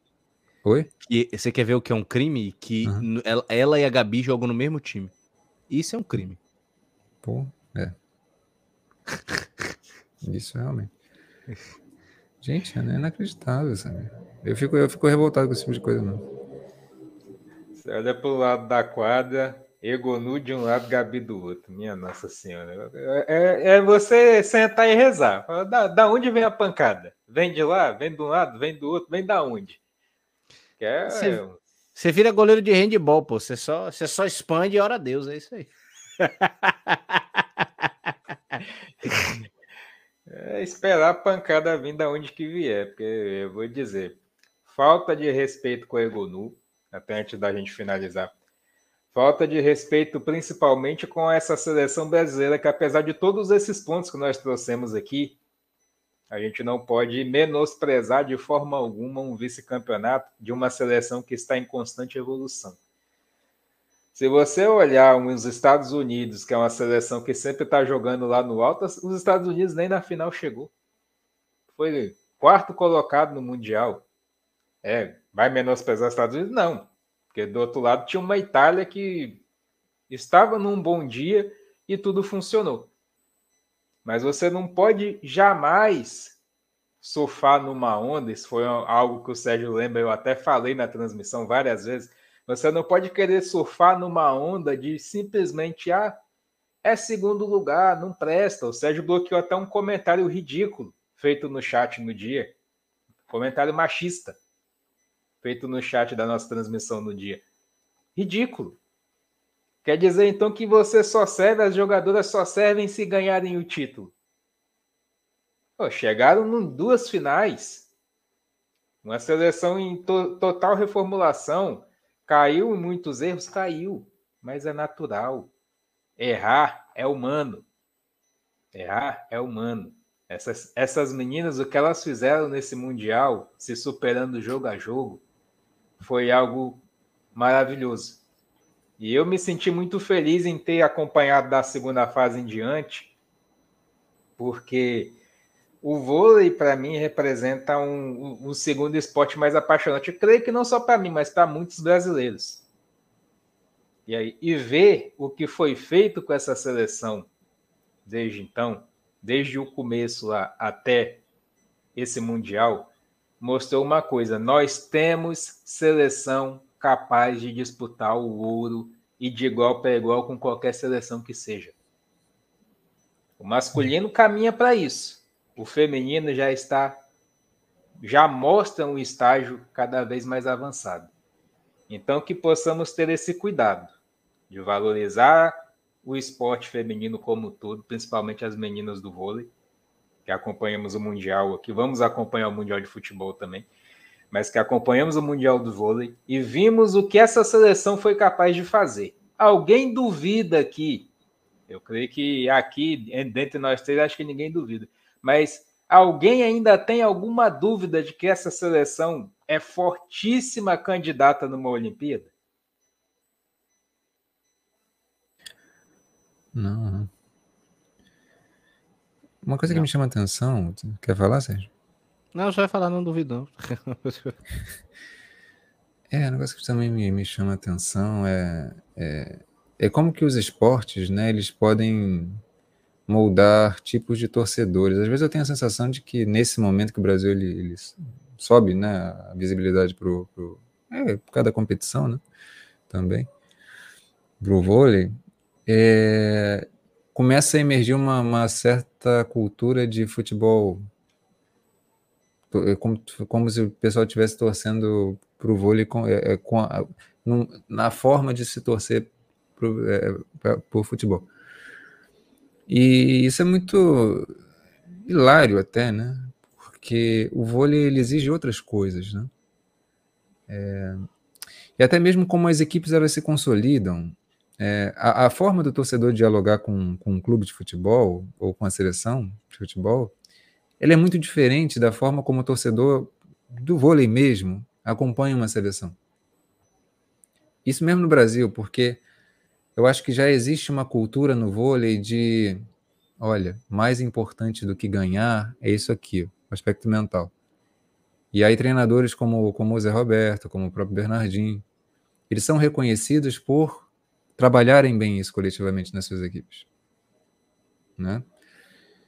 É, então existe uma, um certo respeito em torno disso e, e, eles validam isso o tempo inteiro. Então, é... eu percebo também outros países, por exemplo, né, o, o, o próprio Estados Unidos, eles estão oscilando para baixo agora no vôlei feminino, mas eu não tenho dúvida, a menor dúvida, até pelo comportamento que eu vejo em geral do, dos torcedores de é, é, é, eles claro que esse tipo de, de, comentário mais raso ele acontece em todo lugar também mas é em menos quantidade percebe é, a coisa ela não vai tanto para esse lado de tá tudo é horrível terra arrasada perde sempre porque no esporte norte-americano em geral existe essa cultura do nós temos as nossas virtudes e nós conhecemos as nossas virtudes a gente vai dar volta com você. E eles dão, sabe? E elas dão. Em, qual, em qualquer momento, os Estados Unidos vão estar numa final de novo, vão estar ganhando de novo. E não vai ser surpresa para ninguém, nem para elas mesmo. E, e é isso. Dentro do nosso vôlei, é assim que funciona.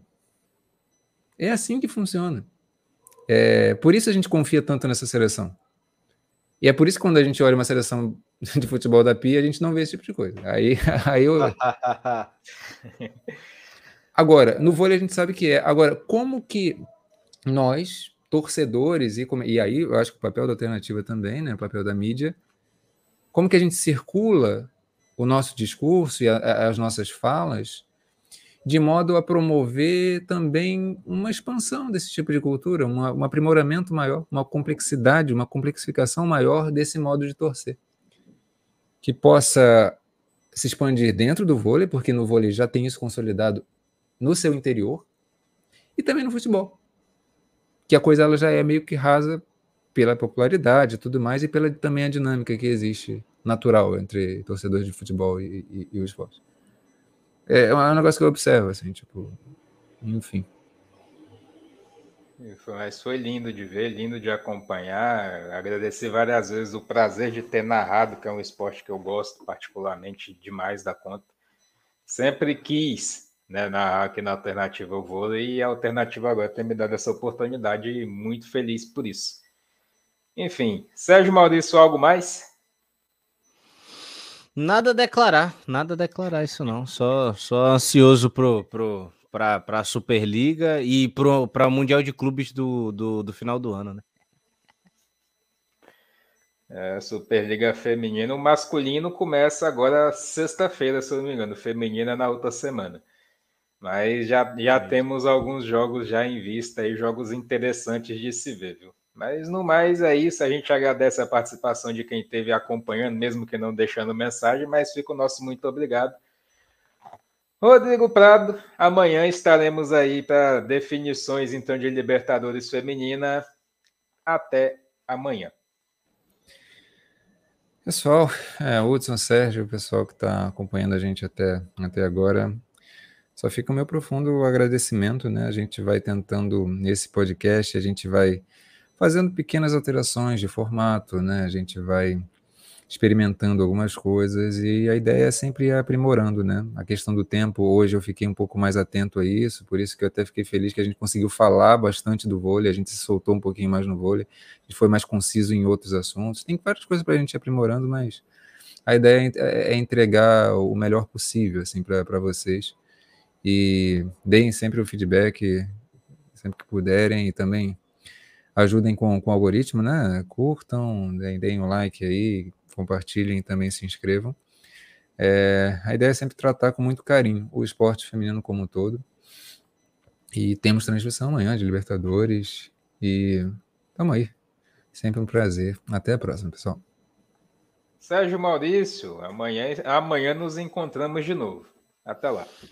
Tamo junto, tamo junto, edição, tamo junto, Rodrigo, tamo junto, a galera de casa né? É, um grande abraço aí a todo mundo que tem nos acompanhando aí nesse podcast do futebol feminino, dos esportes femininos, né, em si, mas é, fica o convite aí para, inclusive para quem estiver assistindo aí no, no pós, né, que já não tiver mais ao vivo, né, fica aí já o convite para ativar o sininho, se inscrever no canal, como o Rodrigo falou, deixar o like para já ficar atento, né, ao nosso próximo episódio. E convidar para quem gosta, né, que já já tem NBA, mas estamos junto. Um grande abraço. NBA chegando daqui a pouco aqui na Alternativa Esporte Web, a casa da NBA, como sempre. Um grande abraço. Amanhã tem mais. Até a próxima.